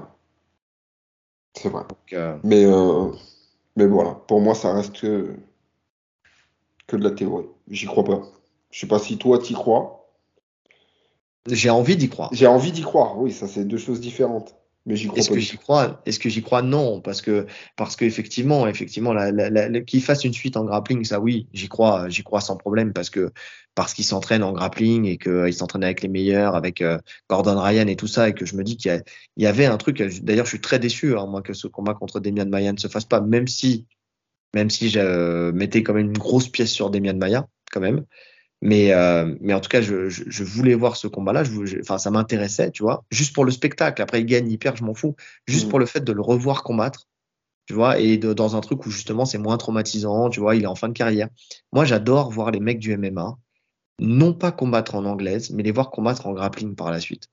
Tu vois, c'est, c'est, j'ai- j'aime bien, tu vois, euh, les, euh, les, comment ils s'appellent? Bah, Forcément, je vais pas me souvenir des noms, mais euh, Benson Anderson, tu vois, mais c'est pas lui que je pense. Je pense à, oh merde, comment il s'appelle? Jack Shield, tu vois. Oui. Jack Shield, euh, grosse deuxième carrière en grappling, tu vois. Il a montré qu'il faisait partie des, des, des, des- des excellents grappleurs. Tu vois, c'est des, suites de carrière comme ça, j'aime bien. Après, c'est peut-être parce que j'ai ma sensibilité pour le grappling, tu vois. Mais, euh, mais c'est vrai que là, voir un Georges Saint-Pierre faire une deuxième partie de carrière en grappling, moi, ça m'allait très très bien. Ça m'allait très très bien. Maintenant, je crache pas du tout sur le fait de faire un seul fight comme ça, avec un bon matchmaking, tu vois, un matchmaking cohérent euh, pour cette UFC. Ouais. Qu'est-ce que vous en pensez, vous, en commentaire? C'est ça qui est important déjà. Est-ce que ça vous irait comme combat? Est-ce que, vous, enfin, vous, ça, ça vous fait vibrer autant que nous le fait qu'il reviendrait pour l'UFC 300 Euh, Contre qui, surtout? Euh, Quel combat rêvé euh, vous voudriez voir euh, pour, pour Georges Saint-Pierre? Un truc cohérent, hein, pas un truc où vous vous souvenez de- de- d'un temps que vieux, les Georges, combattants hein. ne peuvent pas connaître. Euh, je sais pas quel âge il a, mais, euh, mais il doit être dans la quarantaine, oui. Ah, si, il est Donc, vieux. donc Après, là, c'est en fait, je me dis, tu vois, en faisant ça, Georges Saint-Pierre c'est la porte ouverte à tout après. à toutes les fenêtres. Pourquoi pas ramener Anderson Silva pour un super fight? il a 42 ans. 42 ans, Il a 42 ans? ben oui, ça passe. Ah, je le voyais plus vieux. Par contre, je, je, je suis tenté de cliquer sur une photo, je vais voir Georges Saint-Pierre avec, euh, avec Hitler juste à côté. Ah, et ben oui, euh, parce qu'il aimerait, non, parce qu'il a dit j'aimerais pouvoir casser la gueule à Hitler. Ouais, ça j'aime bien ça. Donc, euh, donc voilà, j'ai cliqué dessus. La Google Images m'a sorti cette image. Ah, Donc, Anderson 42 Silva, 48 ans. Ouais, ok. Non, 42 ans, ça le fait. Hein. 42 ans, ça va. Non, 42 ans, ça va. Ouais. Donc, Ça euh, va. Avec l'hygiène de vie qu'il a, en tout cas de Ouais. ce qu'on voit, parce qu'on n'est pas avec lui euh, tous les jours, mais de, de, de ce qu'on voit, ça a l'air. euh, Non, c'est cohérent. de- tout le monde le dit de toute façon que c'est un mec ultra carré, donc euh, et ça se voit sur son physique de toute façon. Donc non, ça peut, ça peut le faire. Donc, euh, donc dites-nous, vous, vraiment, hein, c'est intéressant de savoir contre qui vous voudriez le voir se battre si jamais ça se faisait. Et si jamais ça vous intéresse, de toute façon. Bref, j'ai hâte de voir cette carte du UFC 300. J'ai hâte, j'ai hâte. Et ça va arriver bientôt, hein, la UFC 296 euh, qui arrive. euh, ça va arriver très bientôt. Donc, euh, Ouais. donc ouais, Ouais, j'ai hâte. De toute façon, ils vont commencer à annoncer quelques match-up bientôt. Ouais. Ouais, bah oui, parce qu'il va falloir prendre des places. hein. Même si je pense que ça, ça va être booké, archi booké. Ah ouais. Je pense qu'on, tu sais pas, je, pense que tu sais, on a parlé d'un record de, du prix de la place pour l'UFC 295 avec les 112 000 dollars. J'ai hâte de voir quel record ils vont battre pour l'UFC 300. Pour Jones, euh, truc, alors que le combat il a même pas eu lieu. De ouf. Mais bon, C'est le mec qui a payé ça, il pleure. Grave. D'ailleurs, je l'ai pas vu en suspens au-dessus de la cage. hein. Je sais pas où il était. encore, il était encore au-dessus. Ah bah oui. il a dit je retire 20% et vous me laissez là-haut, je suis bien. Je suis Exactement. bien. Bref, on va finir avec une petite, euh, une petite info française et un petit big up euh, pour nos médaillés au championnat du monde de euh, l'IMAF. Euh, on n'en a pas parlé la semaine dernière parce que bah, tout simplement quand on a enregistré, euh, c'était pas encore fini. Donc euh, on voulait être sûr des, des médailles françaises. Déjà, alors avant de parler des médailles, une énorme félicitation et un énorme big up à tous les participants de l'équipe de France IMAF qui ont fait des combats magnifiques, qui ont tous passé le premier tour. Non, euh, pas Mathilde, je crois, euh, qui je crois pas, je suis pas sûr, mais je crois pas. Euh, mais en tout cas, quoi qu'il arrive, peu importe, peu importe, parce qu'un gros respect à cette équipe qui a montré beaucoup de professionnalisme et beaucoup de qualité technique. On voit que le un MMA, très gros niveau. hein.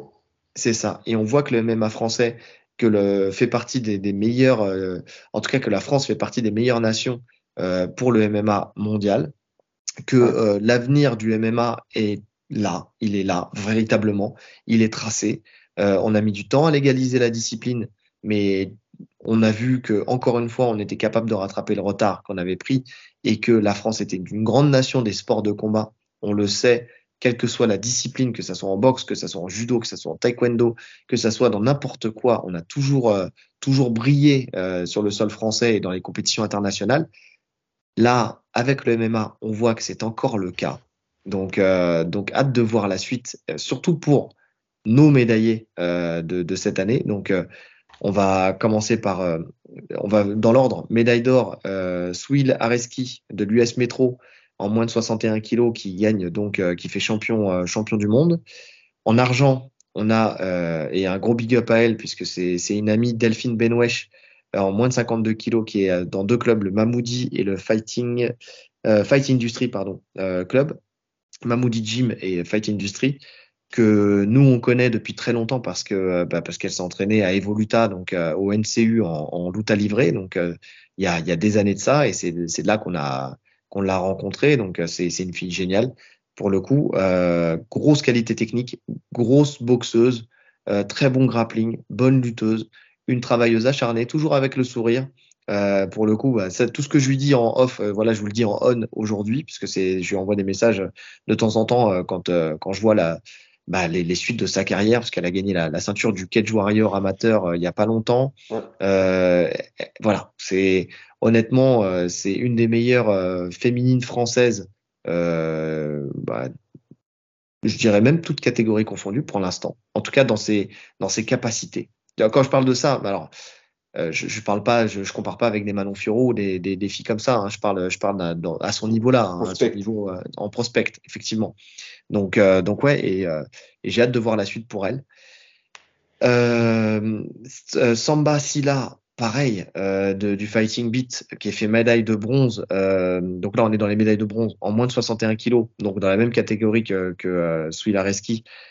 Alors lui aussi, gros big up parce qu'on le connaît très très bien, parce que le Fighting Beat, c'est un, club ami euh, avec euh, justement Malik, euh, qui est le, coach du Fighting Beat, et puis il y a Rémi Bourgois aussi. Enfin, voilà, des plein de gens qu'on connaît parfaitement dans, ce dans ce club-là. C'est un club véritablement ami. Et Samba, on le suit depuis très longtemps aussi parce que on l'a vu évoluer, on l'a vu combattre, que ce soit dans les circuits amateurs, dans les compétitions en grappling, que ce soit au roll-up. Il est venu s'entraîner chez nous pour quelques open mat. C'est un gamin plein de respect. Je dis gamin, il n'y a rien de péjoratif là-dedans, mais c'est juste que je fais, je fais deux fois son âge, hein, c'est juste ça. Mais, euh, mais qui. trois euh, fois son poids. et- Excuse-moi.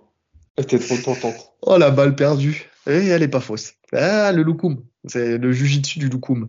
Donc euh, donc ouais non non mais franchement euh, franchement euh, c'est c'est c'est ouf de voir euh, la, gentillesse de ce gars et en fait sa, sa simplicité et j'espère qu'il la conservera et je pense qu'il la conservera. euh, il est il est très très simple. Franchement toujours le sourire et euh, De toute façon, de on est voir- bien encadré dans sa team, donc euh, c'est ça. Bah, Malik quand a beaucoup d'expérience. hein. équipe. euh, Non, mais même, je parle en termes de mentalité. Quand on a des mecs euh, bien dans leur tête, bien, bien cadrés, on est bien cadré euh, pour la Bah, suite. tu, tu sais, le Fighting Beat me fait penser un peu à notre club, l'Alpha Fight Club. C'est-à-dire, tu sais, c'est un club familial où les gens s'entendent bien, tu sais, où il y a avant tout une cohésion d'équipe. Tu sais, où les gens, en fait, quand ils vont là-bas, c'est comme quand ils viennent chez nous, tu sais, ce qu'ils mettent en avant, c'est l'accueil, tu sais, euh, dans, dans le club. Et, euh, et donc, ça aide. Tu vois, il n'y a pas de stars. On fabrique pas des stars, on fabrique une équipe, on fabrique une famille. Et quand tu vois comment il a été accueilli dans son club, tu vois, suite à, à sa médaille, tu vois qu'il y a, il y a, c'est pas, c'est pas une déification de, de la personne. C'est mm. plutôt euh, une, fête familiale. C'est une fête familiale, tu vois.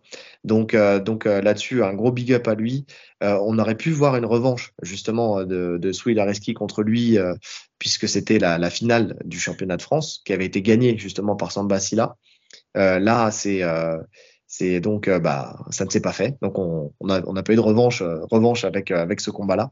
Mais en tout cas, un gros bravo à lui. et on, on, a une dernière médaille de bronze avec Nel Ariano, euh, de, en moins de 120 kilos, donc euh, de, du club The Full Force.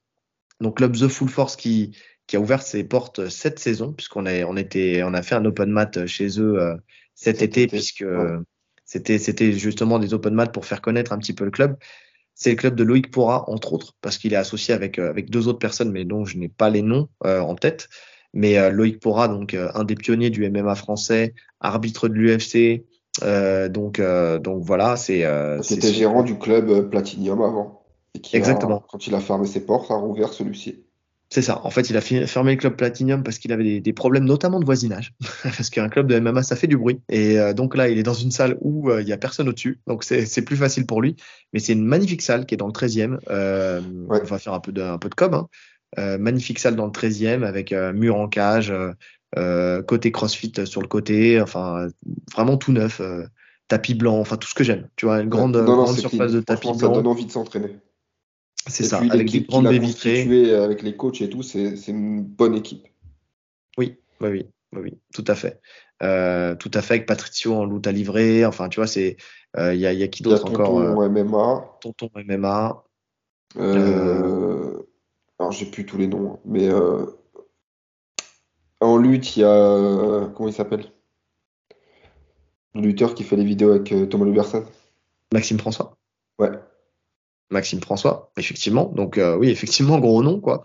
Enfin, en tout cas, on l'a dit, hein, aujourd'hui, actuellement, au niveau lutte MMA, c'est celui qui a fait la meilleure transition. Enfin, de lutteur originel qui a fait une transition vers le grappling et vers le MMA. c'est celui qui a fait le, ouais, la meilleure transition pour pouvoir enseigner lutte efficiente et efficace dans ces deux disciplines.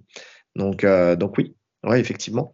Donc, euh, donc voilà, bah, ça porte ses fruits. Hein. Alors après, je n'ai pas le pédigré d'Ariano, je ne sais pas où est-ce qu'il a commencé, comment il a commencé, avec qui il a commencé. Mais en tout cas, voilà, c'est une des signatures de, du TFF. Pour le coup, euh, voilà, ça, ça, porte ses fruits, médaille de bronze, euh, médaille de bronze donc euh, sur cette compète. Et gros big up aussi, surtout parce que avant tout, pour le travail qui a été fait et qui continue d'être fait, c'est les coachs de cette équipe avec Johnny Frachet, avec euh, avec euh, Nicolas Hott, tu vois, ces, ces, ces personnes-là. Il y en a il y en a un autre euh, peut-être euh, oui. ou c'est y a que ces deux-là? Non, il y en avait un autre. Euh, ah, j'ai le d'Afreville, Christophe d'Afreville. Christophe d'Afreville. Donc donc voilà, qui font un travail hors pair. justement avec avec cette équipe, mais aussi avec la fédération de MMA pour Johnny Frachet. Donc on sait parce que pour le combat de Nora justement, il a été il a été très présent et très disponible pour qu'on puisse euh, rentrer dans la cage en passant le diplôme qu'il fallait pour, euh, pour pouvoir rentrer dedans. Donc, euh, donc voilà, Johnny Frachet que je connais depuis des années, justement avec le, avec le grappling à l'époque, quand il était en équipe de France de grappling FILA. Donc, donc voilà, on sait que c'est c'est quelqu'un avec beaucoup d'expérience. Nicolas Haute aussi, Dafreville aussi, parce que effectivement c'est aussi un ancien. Donc voilà, c'est beaucoup d'expérience qu'ils apportent à une nouvelle, une nouvelle génération. Et franchement, gros respect parce que, parce que ça porte ses fruits et on sent qu'il y a une belle cohésion d'équipe. On sent qu'il y a, ouais, il y a, il y a, beaucoup de professionnalisme, je le redis, beaucoup de professionnalisme dans cette équipe amateur. Bah, comme l'a dit, euh, je sais pas si tu as vu une interview de Nicolas Haute sur euh, RMC Fighter Club. Si, tu l'as vu Enfin, moi, j'ai vu que l'extrait. Ouais. Où il dit que euh, cette équipe amateur est plus disciplinée que la majeure partie des pros qui l'entraînent. C'est vrai, c'est vrai. Et c'est là où tu vois. Mais je veux bien croire. Je veux bien le croire, parce que quand on sait que sur ce genre de compète, tu enchaînes les combats euh, sur plusieurs jours, où tu es repesé chaque matin. Enfin, c'est assez compliqué hein, le format amateur. Hein. Faut pas se dire que c'est amateur, c'est forcément plus facile. Hein. C'est euh, alors certes le niveau est moindre, Mais ça demande autre chose. Ça demande d'autres, d'autres, euh, un autre effort. Ouais. Oui, oui, bien sûr, bien sûr. Oui, mais ça demande une rigueur autre. Enfin, tu vois. euh, Ouais, non, c'est. Circuit amateur, c'est- même autre, plus euh, dur. c'est presque même un plus dur sport. là pour le coup, euh, limite Non, plus clairement. dur que, que le professionnalisme, oui, que le, circuit professionnel. Enfin, plus dur. Tu vois, dans le dans les contraintes qu'on t'impose en fait, tout simplement. Donc euh, donc ouais, non non, c'est vrai, c'est vrai. Et euh, et non et ça ça montre vraiment en fait que la- l'avenir du MMA français quand même et l'avenir très proche en fait finalement euh, est vraiment propre. Fait, c'est l'avenir de demain. de demain, parce que clairement, euh, tous ceux qui ont fait une médaille, là, ils peuvent potentiellement passer pro, tu vois. Fait que Ouais. si, si ces compètes n'existeraient pas, parce qu'à l'époque, ça n'existait pas, ils seraient déjà pro, en fait. Ils combattraient en pro, là. Ils seraient pas Ouais. ridicules en pro avec un, avec un bon management, ils sont pas ridicules en pro. Bah, tu vois, mais il faut pas oublier que, que euh, Manon Fiorot, elle a été championne du monde, hein, IMAF. Qu'aujourd'hui, elle est aux Oui. portes de la ceinture, euh, de la ceinture UFC. Qu'Axel Sola, euh, lui aussi, je crois qu'il a été médaillé, pas peut-être Il a été champion. médaillé. Je sais plus s'il a été champion ou Je pas, crois pas qu'il ait euh, été champion du monde. Je me demande s'il a pas été champion d'Europe. peut-être. Mais, mais en tout cas, en tout cas, il a été titré sur, sur une compétition IMAF. Alors, attends. Alors, champion d'Europe et deux fois médaille d'argent au championnat du monde. Donc voilà. Donc, euh, donc euh, Vice-champion du monde titré. fois et ouais, ouais, ouais. C'est ça. Et aujourd'hui, on voit que dans le dans le circuit professionnel, il, il fait ses armes et que et qui il est il est très très bon. Donc euh, donc la, la transition se fait se fait très bien. Euh, là où en boxe anglaise c'est un peu moins le cas, euh, dans le MMA ça se fait très bien. En tout cas la transition euh, entre le le circuit amateur et le circuit professionnel. Tu vois? Donc euh, quand je dis en boxe anglaise, c'est pas toujours le cas. Ça peut l'être, mais c'est pas toujours le cas parce que le- le- la façon de boxer est différente. Alors que dans le MMA en fait finalement c'est la même chose et que, que dans le combat amateur MMA, au combat amateur à quelques exceptions près, mais ça reste quand même très très similaire. Ouais, il y a quoi qui change? Il y a les, quand même les coups de coude que t'as pas, Ouais, ouais, les coups de genou au visage. ouais, c'est tout. Le reste à droite, tout, je crois. Le reste, ça aura tout. Donc euh, bon, c'est des ajustements après.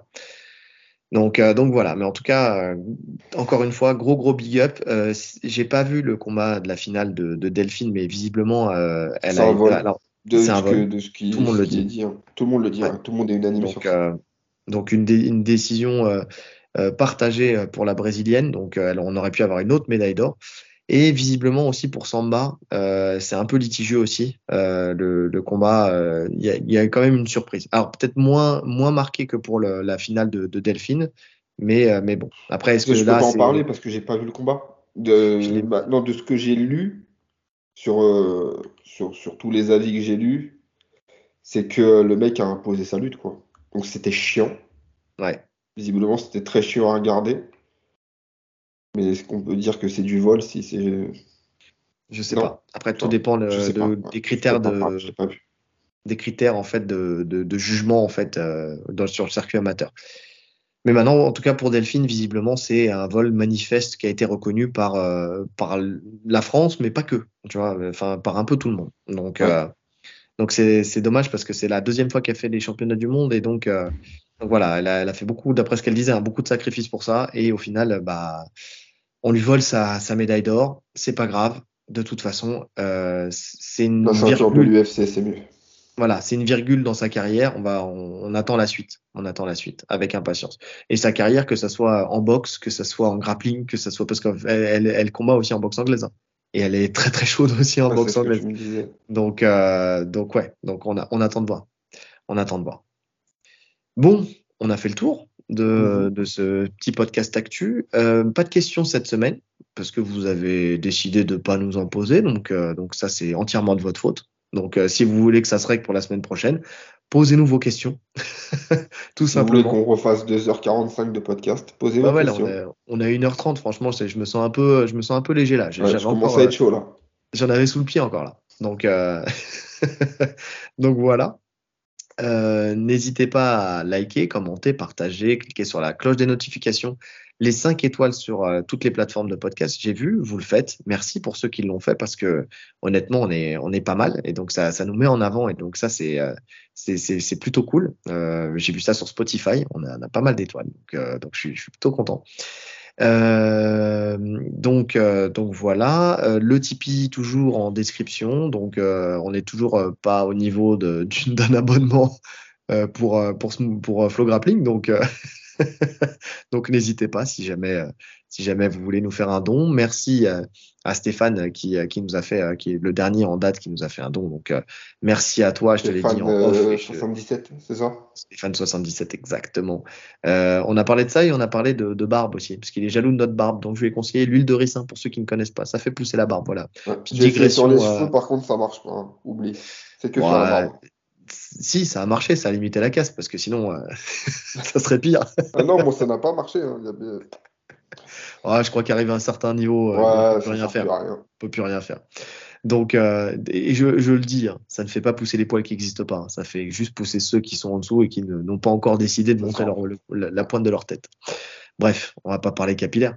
donc, donc merci à lui. Voilà, juste pour, pour la parenthèse, pour, pour son, son don.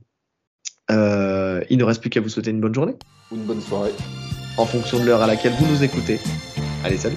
Salut.